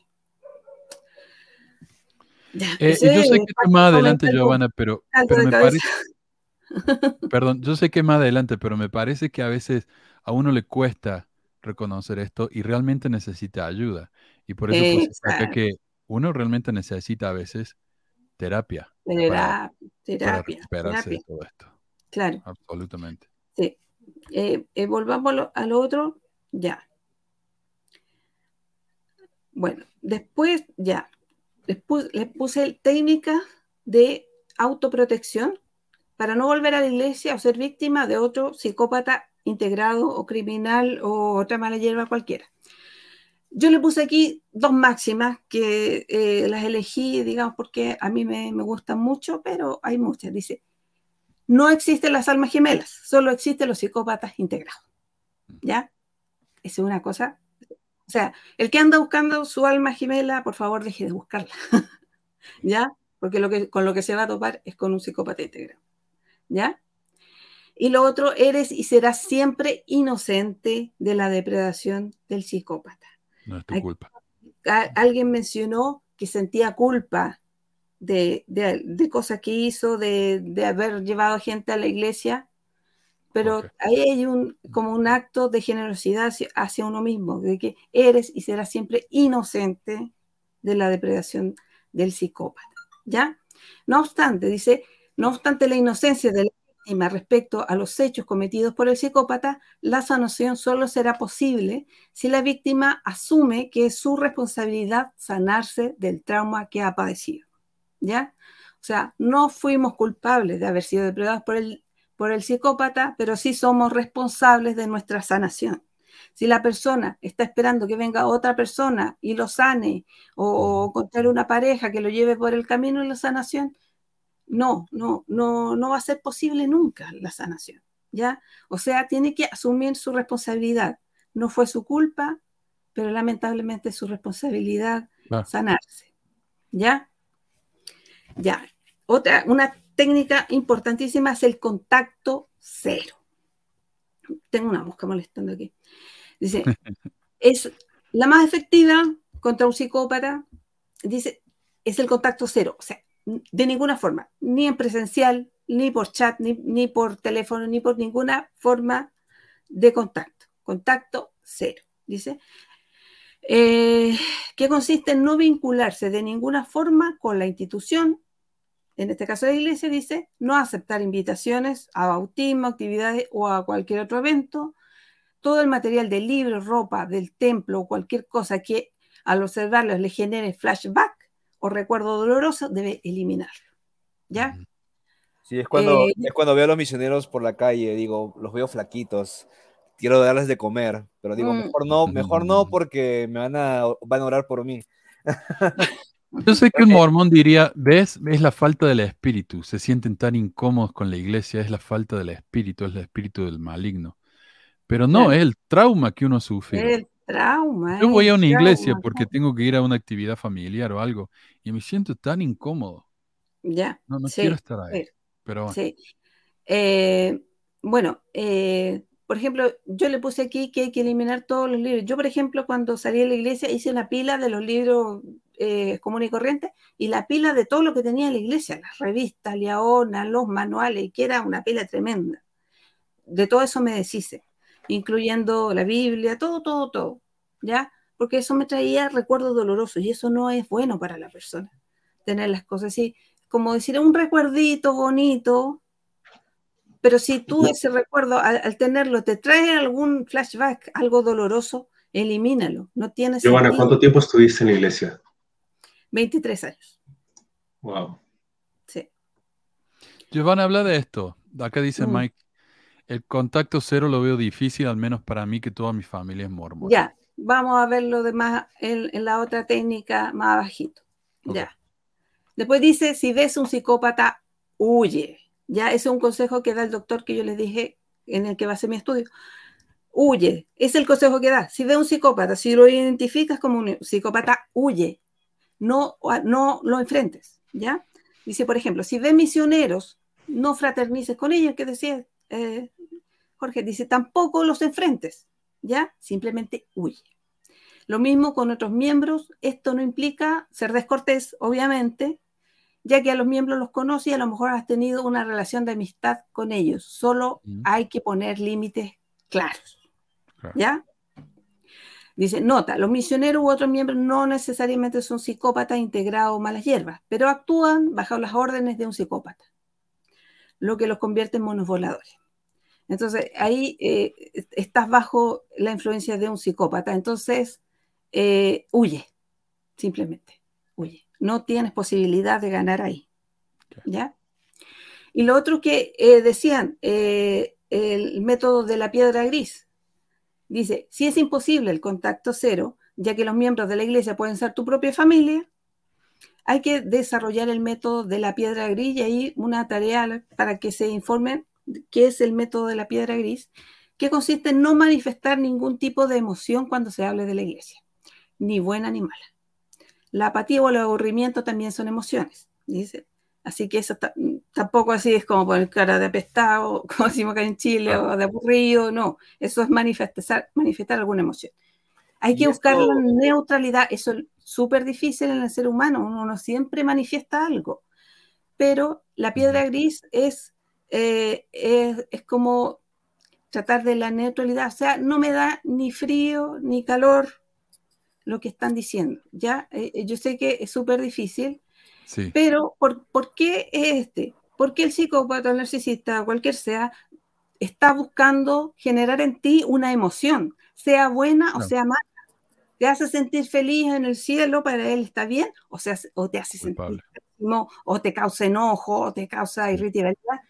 Cualquier emoción que él logre, va a sentir que ganó. ¿Ya? En cambio, ¿Qué decías, Coco? Perdón. Ah, Sí. En sí, eso en referencia a la pregunta, a la persona que hizo esa pregunta, ¿no? ¿Qué pasa si es mi familia? A mí esto me sirvió bastante con mi familia. Ahora, por ejemplo, con mi familia, antes, a, a- a pesar, yo, los, yo lo veía, ¿no? Ah, bueno, están compartiendo lo que ellos creen, ¿no? Pero ahora, después de haber hecho, porque yo decía, no tengo que mostrar ninguna emoción, ni siquiera que estoy como, ay, otra vez, o, o, o tener alguna reacción, porque eso genera, genera un tipo de, en inglés se conoce como un feedback loop ya sea cualquier reacción que tú tengas, va a aumentar la, la repetición o las ganas que ellos tengan de compartir su testimonio. Y ahora, por ejemplo, cuando vengo con mi familia, hablamos de otras cosas diferentes, de, de fútbol, hablamos de casas, hablamos del clima, bueno, de, de, de, de las lluvias, o hablamos de, de, ¿no? de, este, de experiencias pasadas. Sí. Y, y eso me ha ayudado bastante porque ahora he, he perdido a conocer a mi familia de una manera muy, muy diferente. Conozco ahora sus gustos, conozco lo que, o sea, lo que les interesa. No solamente su, su, himno favorito, sino su música que ellos, que ellos les gusta, ¿no? Y, y, eso para mí ha servido bastante. A mis, a mis sobrinas, por ejemplo, he podido ahora conectarme más con ellas porque a unas les gusta el, el anime o les gusta el K-pop y, y, cosas que yo no me veía hablando con, con mi familia hace 10 ah, años, se podría decir. Sí. Esto realmente ayuda bastante. Sí. Y si no saben qué significa o cómo se hace, hay muchísimos videos en YouTube que te enseñan sí. cómo utiliza la técnica de la piedra gris. Sí, sí. sí. Ya, otro paso eh, que muchos rehuyen o creen que no lo necesitan, que es la terapia con un profesional. ¿ya? Este paso dice es inevitable para los que presentan los síntomas del estrés postraumático, o sea, los síntomas que mostré antes, eh, que son aquellos que se han involucrado de corazón en la iglesia. El estrés postraumático no remite con el paso del tiempo. Eso es lo triste de, de este asunto no pasa. O sea, llevo 20 años fuera de la iglesia y no va a pasar ese estrés postraumático. Y ya les voy a explicar por qué. Dice, eh, eh, dice el, eh, generalmente se cronifica y puede llevar a causar cambios permanentes en la personalidad de la víctima. Wow. Oh, dice, que después puse, no, no alcanzo a leer. comportamiento, uh... retraimiento, Ah, como no retraimiento, ya. Como retraimiento. Como retraimiento, sensación de peligro inminente, aislamiento social, abandono de las cosas que antes disfrutaba realizar, fobias, ¿ya? O sea, este estrés postraumático no desaparece, ¿ya? ¿Y por qué no desaparece? Porque el, el ser humano tiene una capacidad natural para defenderse del estrés natural, ¿ya?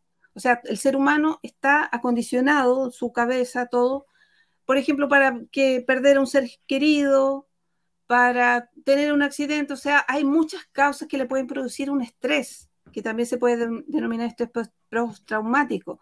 Entonces, el cerebro está capacitado para eh, procesar todo eso naturalmente, ¿ya? Pero el estrés postraumático, cuando es causado por un psicópata, o lo que se llama el trauma de traición, el cerebro no está capacitado para ello. ¿Ya? Entonces, por eso se queda ahí y se cronifica. Y por eso es importante la terapia. ¿Ya? Eh, aquí yo les presento un ejemplo de la terapia, que es la terapia que yo seguí y que es la que más resultado me dio, ¿ya? Que se llama EMDR, esas son las siglas en inglés, ¿ya? Eh, eh, a lo mejor Manuel me puede decir, pero es que en, en, en español bueno, dice, esta terapia es la más eficiente well, para tratar el estrés postraumático. Las iniciales significa movimiento del ojo. Claro. Eh, pero, eh, eh, eh, claro, la E viene de ojo, de eye movement, movimiento y desensibilización y reprocesamiento. No sé cómo se dice. Desensitization y reprocessing, sí. Claro, eso. ya, esta terapia es la más eficiente para tratar el estrés postraumático consiste en la desensibilización y reprocesamiento del trauma a través de movimientos oculares. El EMDR debe ser hecho por un psicólogo titulado. Ya hay muchos charlatanes por ahí, ¿ya? Y que además esté capacitado en el EMDR. O sea, es como un posgrado, un postítulo, no sé cómo lo llamarán. Eh, la terapia tradicional sirve en casos como depresión u otra alteración del ánimo, pero no sirve para, para estos casos. ¿Ya?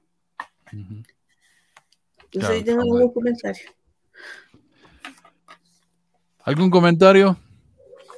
A ver, ¿qué dice Adriana? Yo tenía 13 años cuando ingresé, cuando salí no sabía quién era yo realmente. Estaba completamente fagocitada, sí. Sí, sí eso es cierto. Fue absolutamente depredada, eso se llama uh -huh. depredación. ¿Quién hablaba? Nos ha pasado cuando, a mí mucho nos ha pasado cuando yo me salí de la iglesia, fue, una, buena, fue la, una de las mejores decisiones, pero los primeros meses antes de, o sea, los primeros meses fue horrible porque estaba solo, no tenía nadie, perdí completamente toda la, el, el, el soporte emocional que tenía o, o, social incluso, ¿no? Todo eso se fue, no sabía qué hacer con mi tiempo, no sabía qué hacer con, con, con mi tiempo, con, conmigo mismo, no sabía, este, no confiaba en las personas, o sea, fue un momento muy, muy, muy, muy doloroso cuando salí de la iglesia y muchos pensarían, bueno, no, este, eso te pasa por salirte, ¿no? Pero en realidad es, es, valió la pena porque ahora pues me he dado cuenta de, muchas cosas este, positivas de mi vida, pero al principio sí es, sí es muy, muy fuerte. Así que creo que es importante tener este tipo de, de listas como tú, como, como Giovanna ha puesto, o ese tipo de, de, de, ayuda, buscar ese tipo de ayuda, incluso en la terapia, porque realmente eso va a ayudar bastante a, a la persona a sanar, a sanar, porque uno se siente solo, uno se siente inválido. Sí, claro, es como yo le decía eh, que iba a citar a, a Toto y Eva en, en, la entrevista que le hizo Manuel a este matrimonio, eh, que llevaba 40 años de una historia de amor que yo pocas veces vi en la iglesia. Eh, bueno, ellos relatan su vida 40 años dentro de la iglesia y hay unas etapas bien, bien duras. Por ejemplo, relatan, por ejemplo, un accidente que tiene Toto, que yo me quedé así con el corazón en la mano, un accidente bien grave, ¿ya?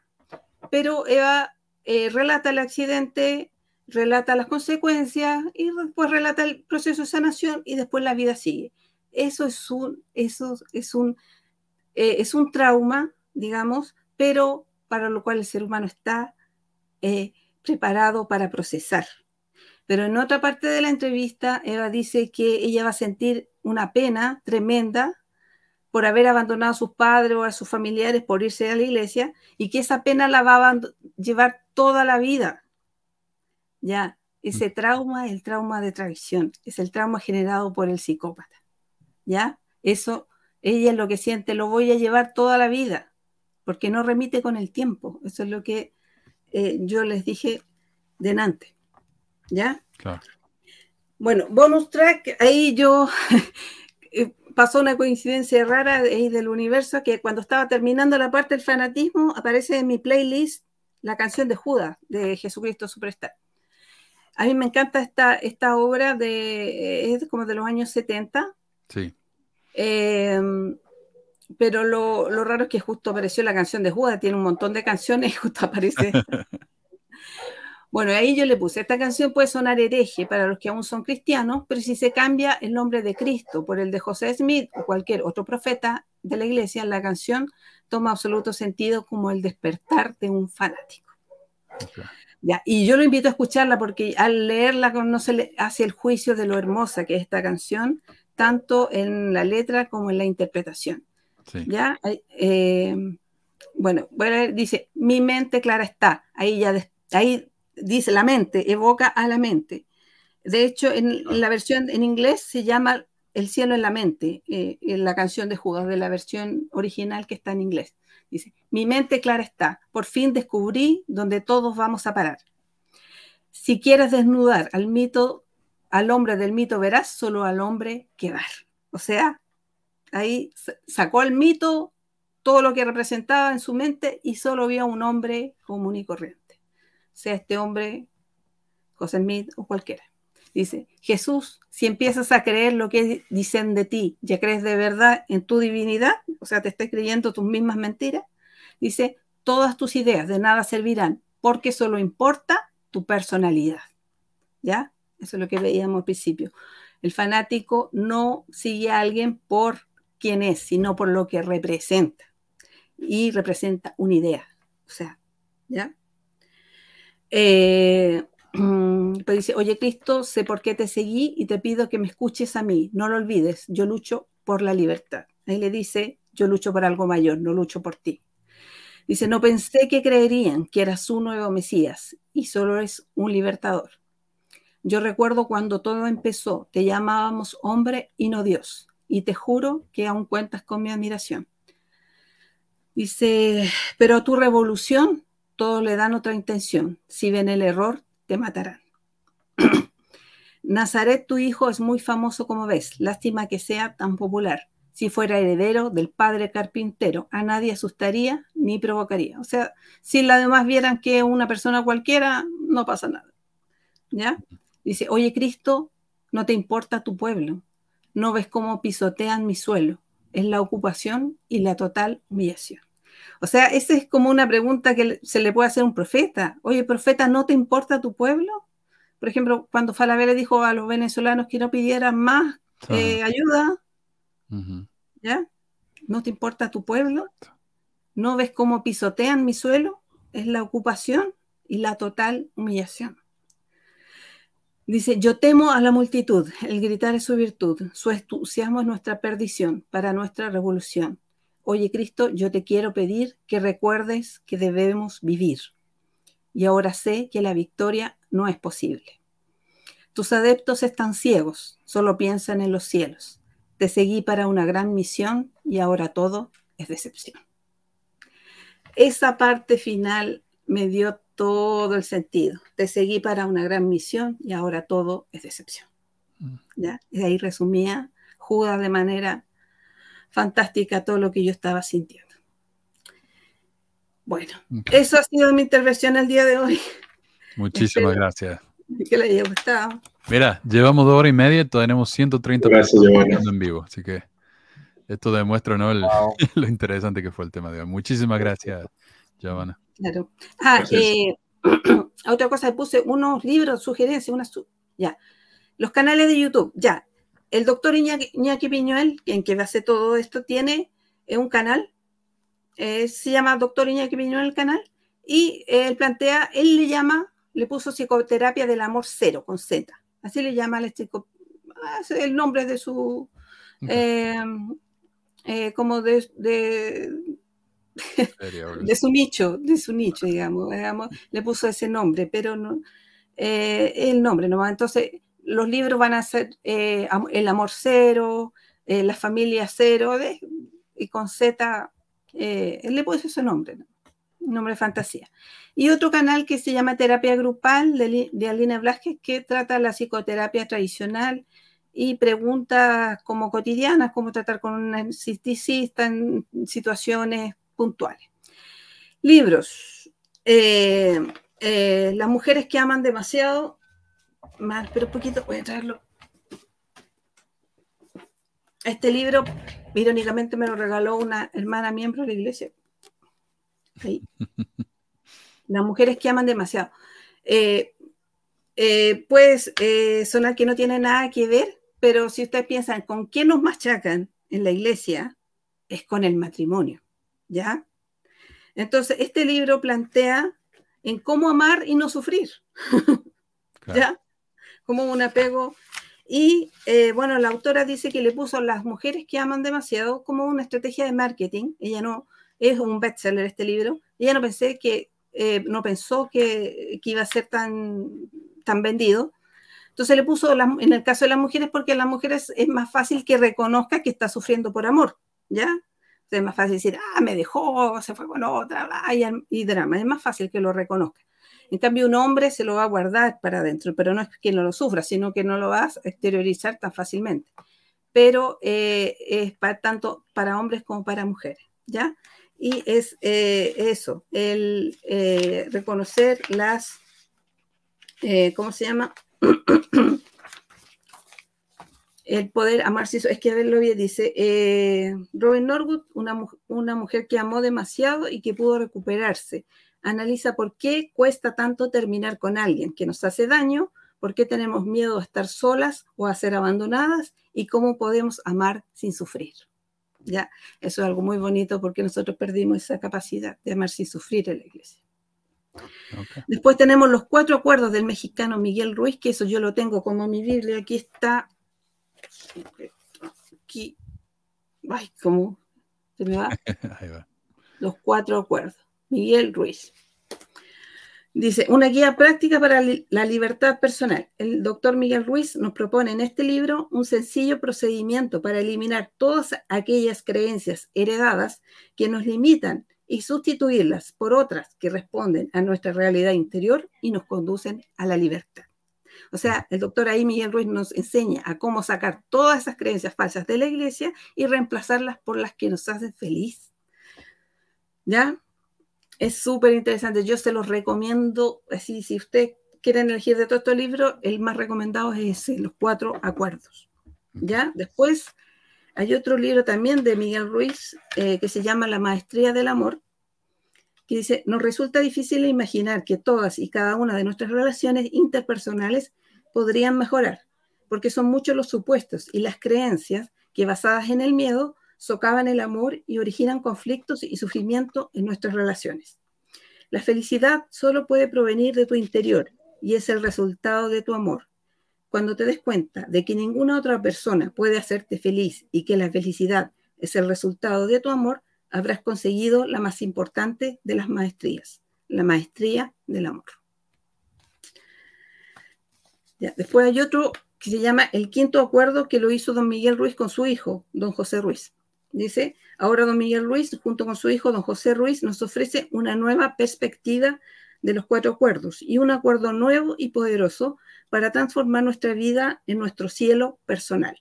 El quinto acuerdo, sé escéptico, pero aprende a escuchar.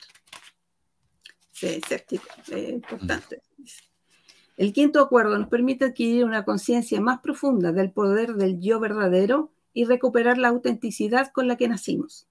En esta absorbente continuación del libro que ha cambiado la vida de millones de personas de todo el mundo, se nos recuerda el mejor regalo que podemos hacer, la libertad de ser quienes realmente somos. ¿Ya? Esto es un regalo que nos quitó la iglesia. Nos impidió ser quien realmente somos. ¿Ya? Exacto. Así que tenemos eh, el deber de devolvernos ese regalo.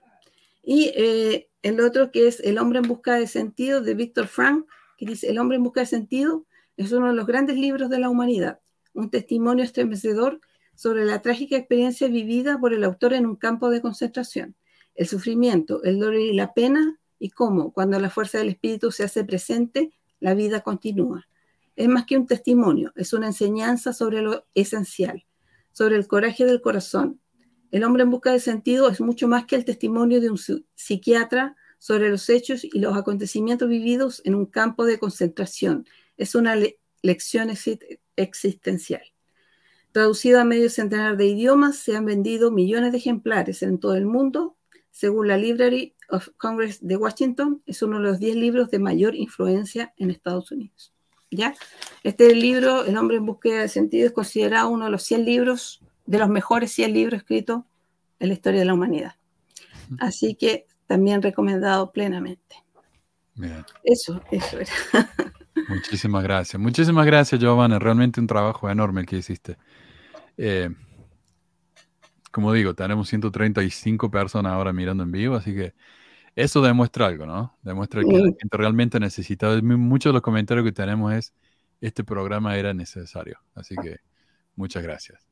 Eh, bueno, antes de irme, quiero, quiero agradecer, por supuesto, a Ana por su, por su super chat y a Ricky Ricky, le agradezco a los dos.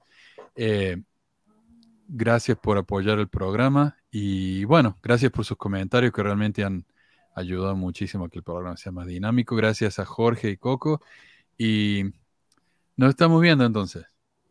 Sí, pues, que les vaya muy bien. Muchas, muchas gracias, Giovanna. Muchas gracias por. Gracias, chicos. Chao, chao. Bueno, ahí termina.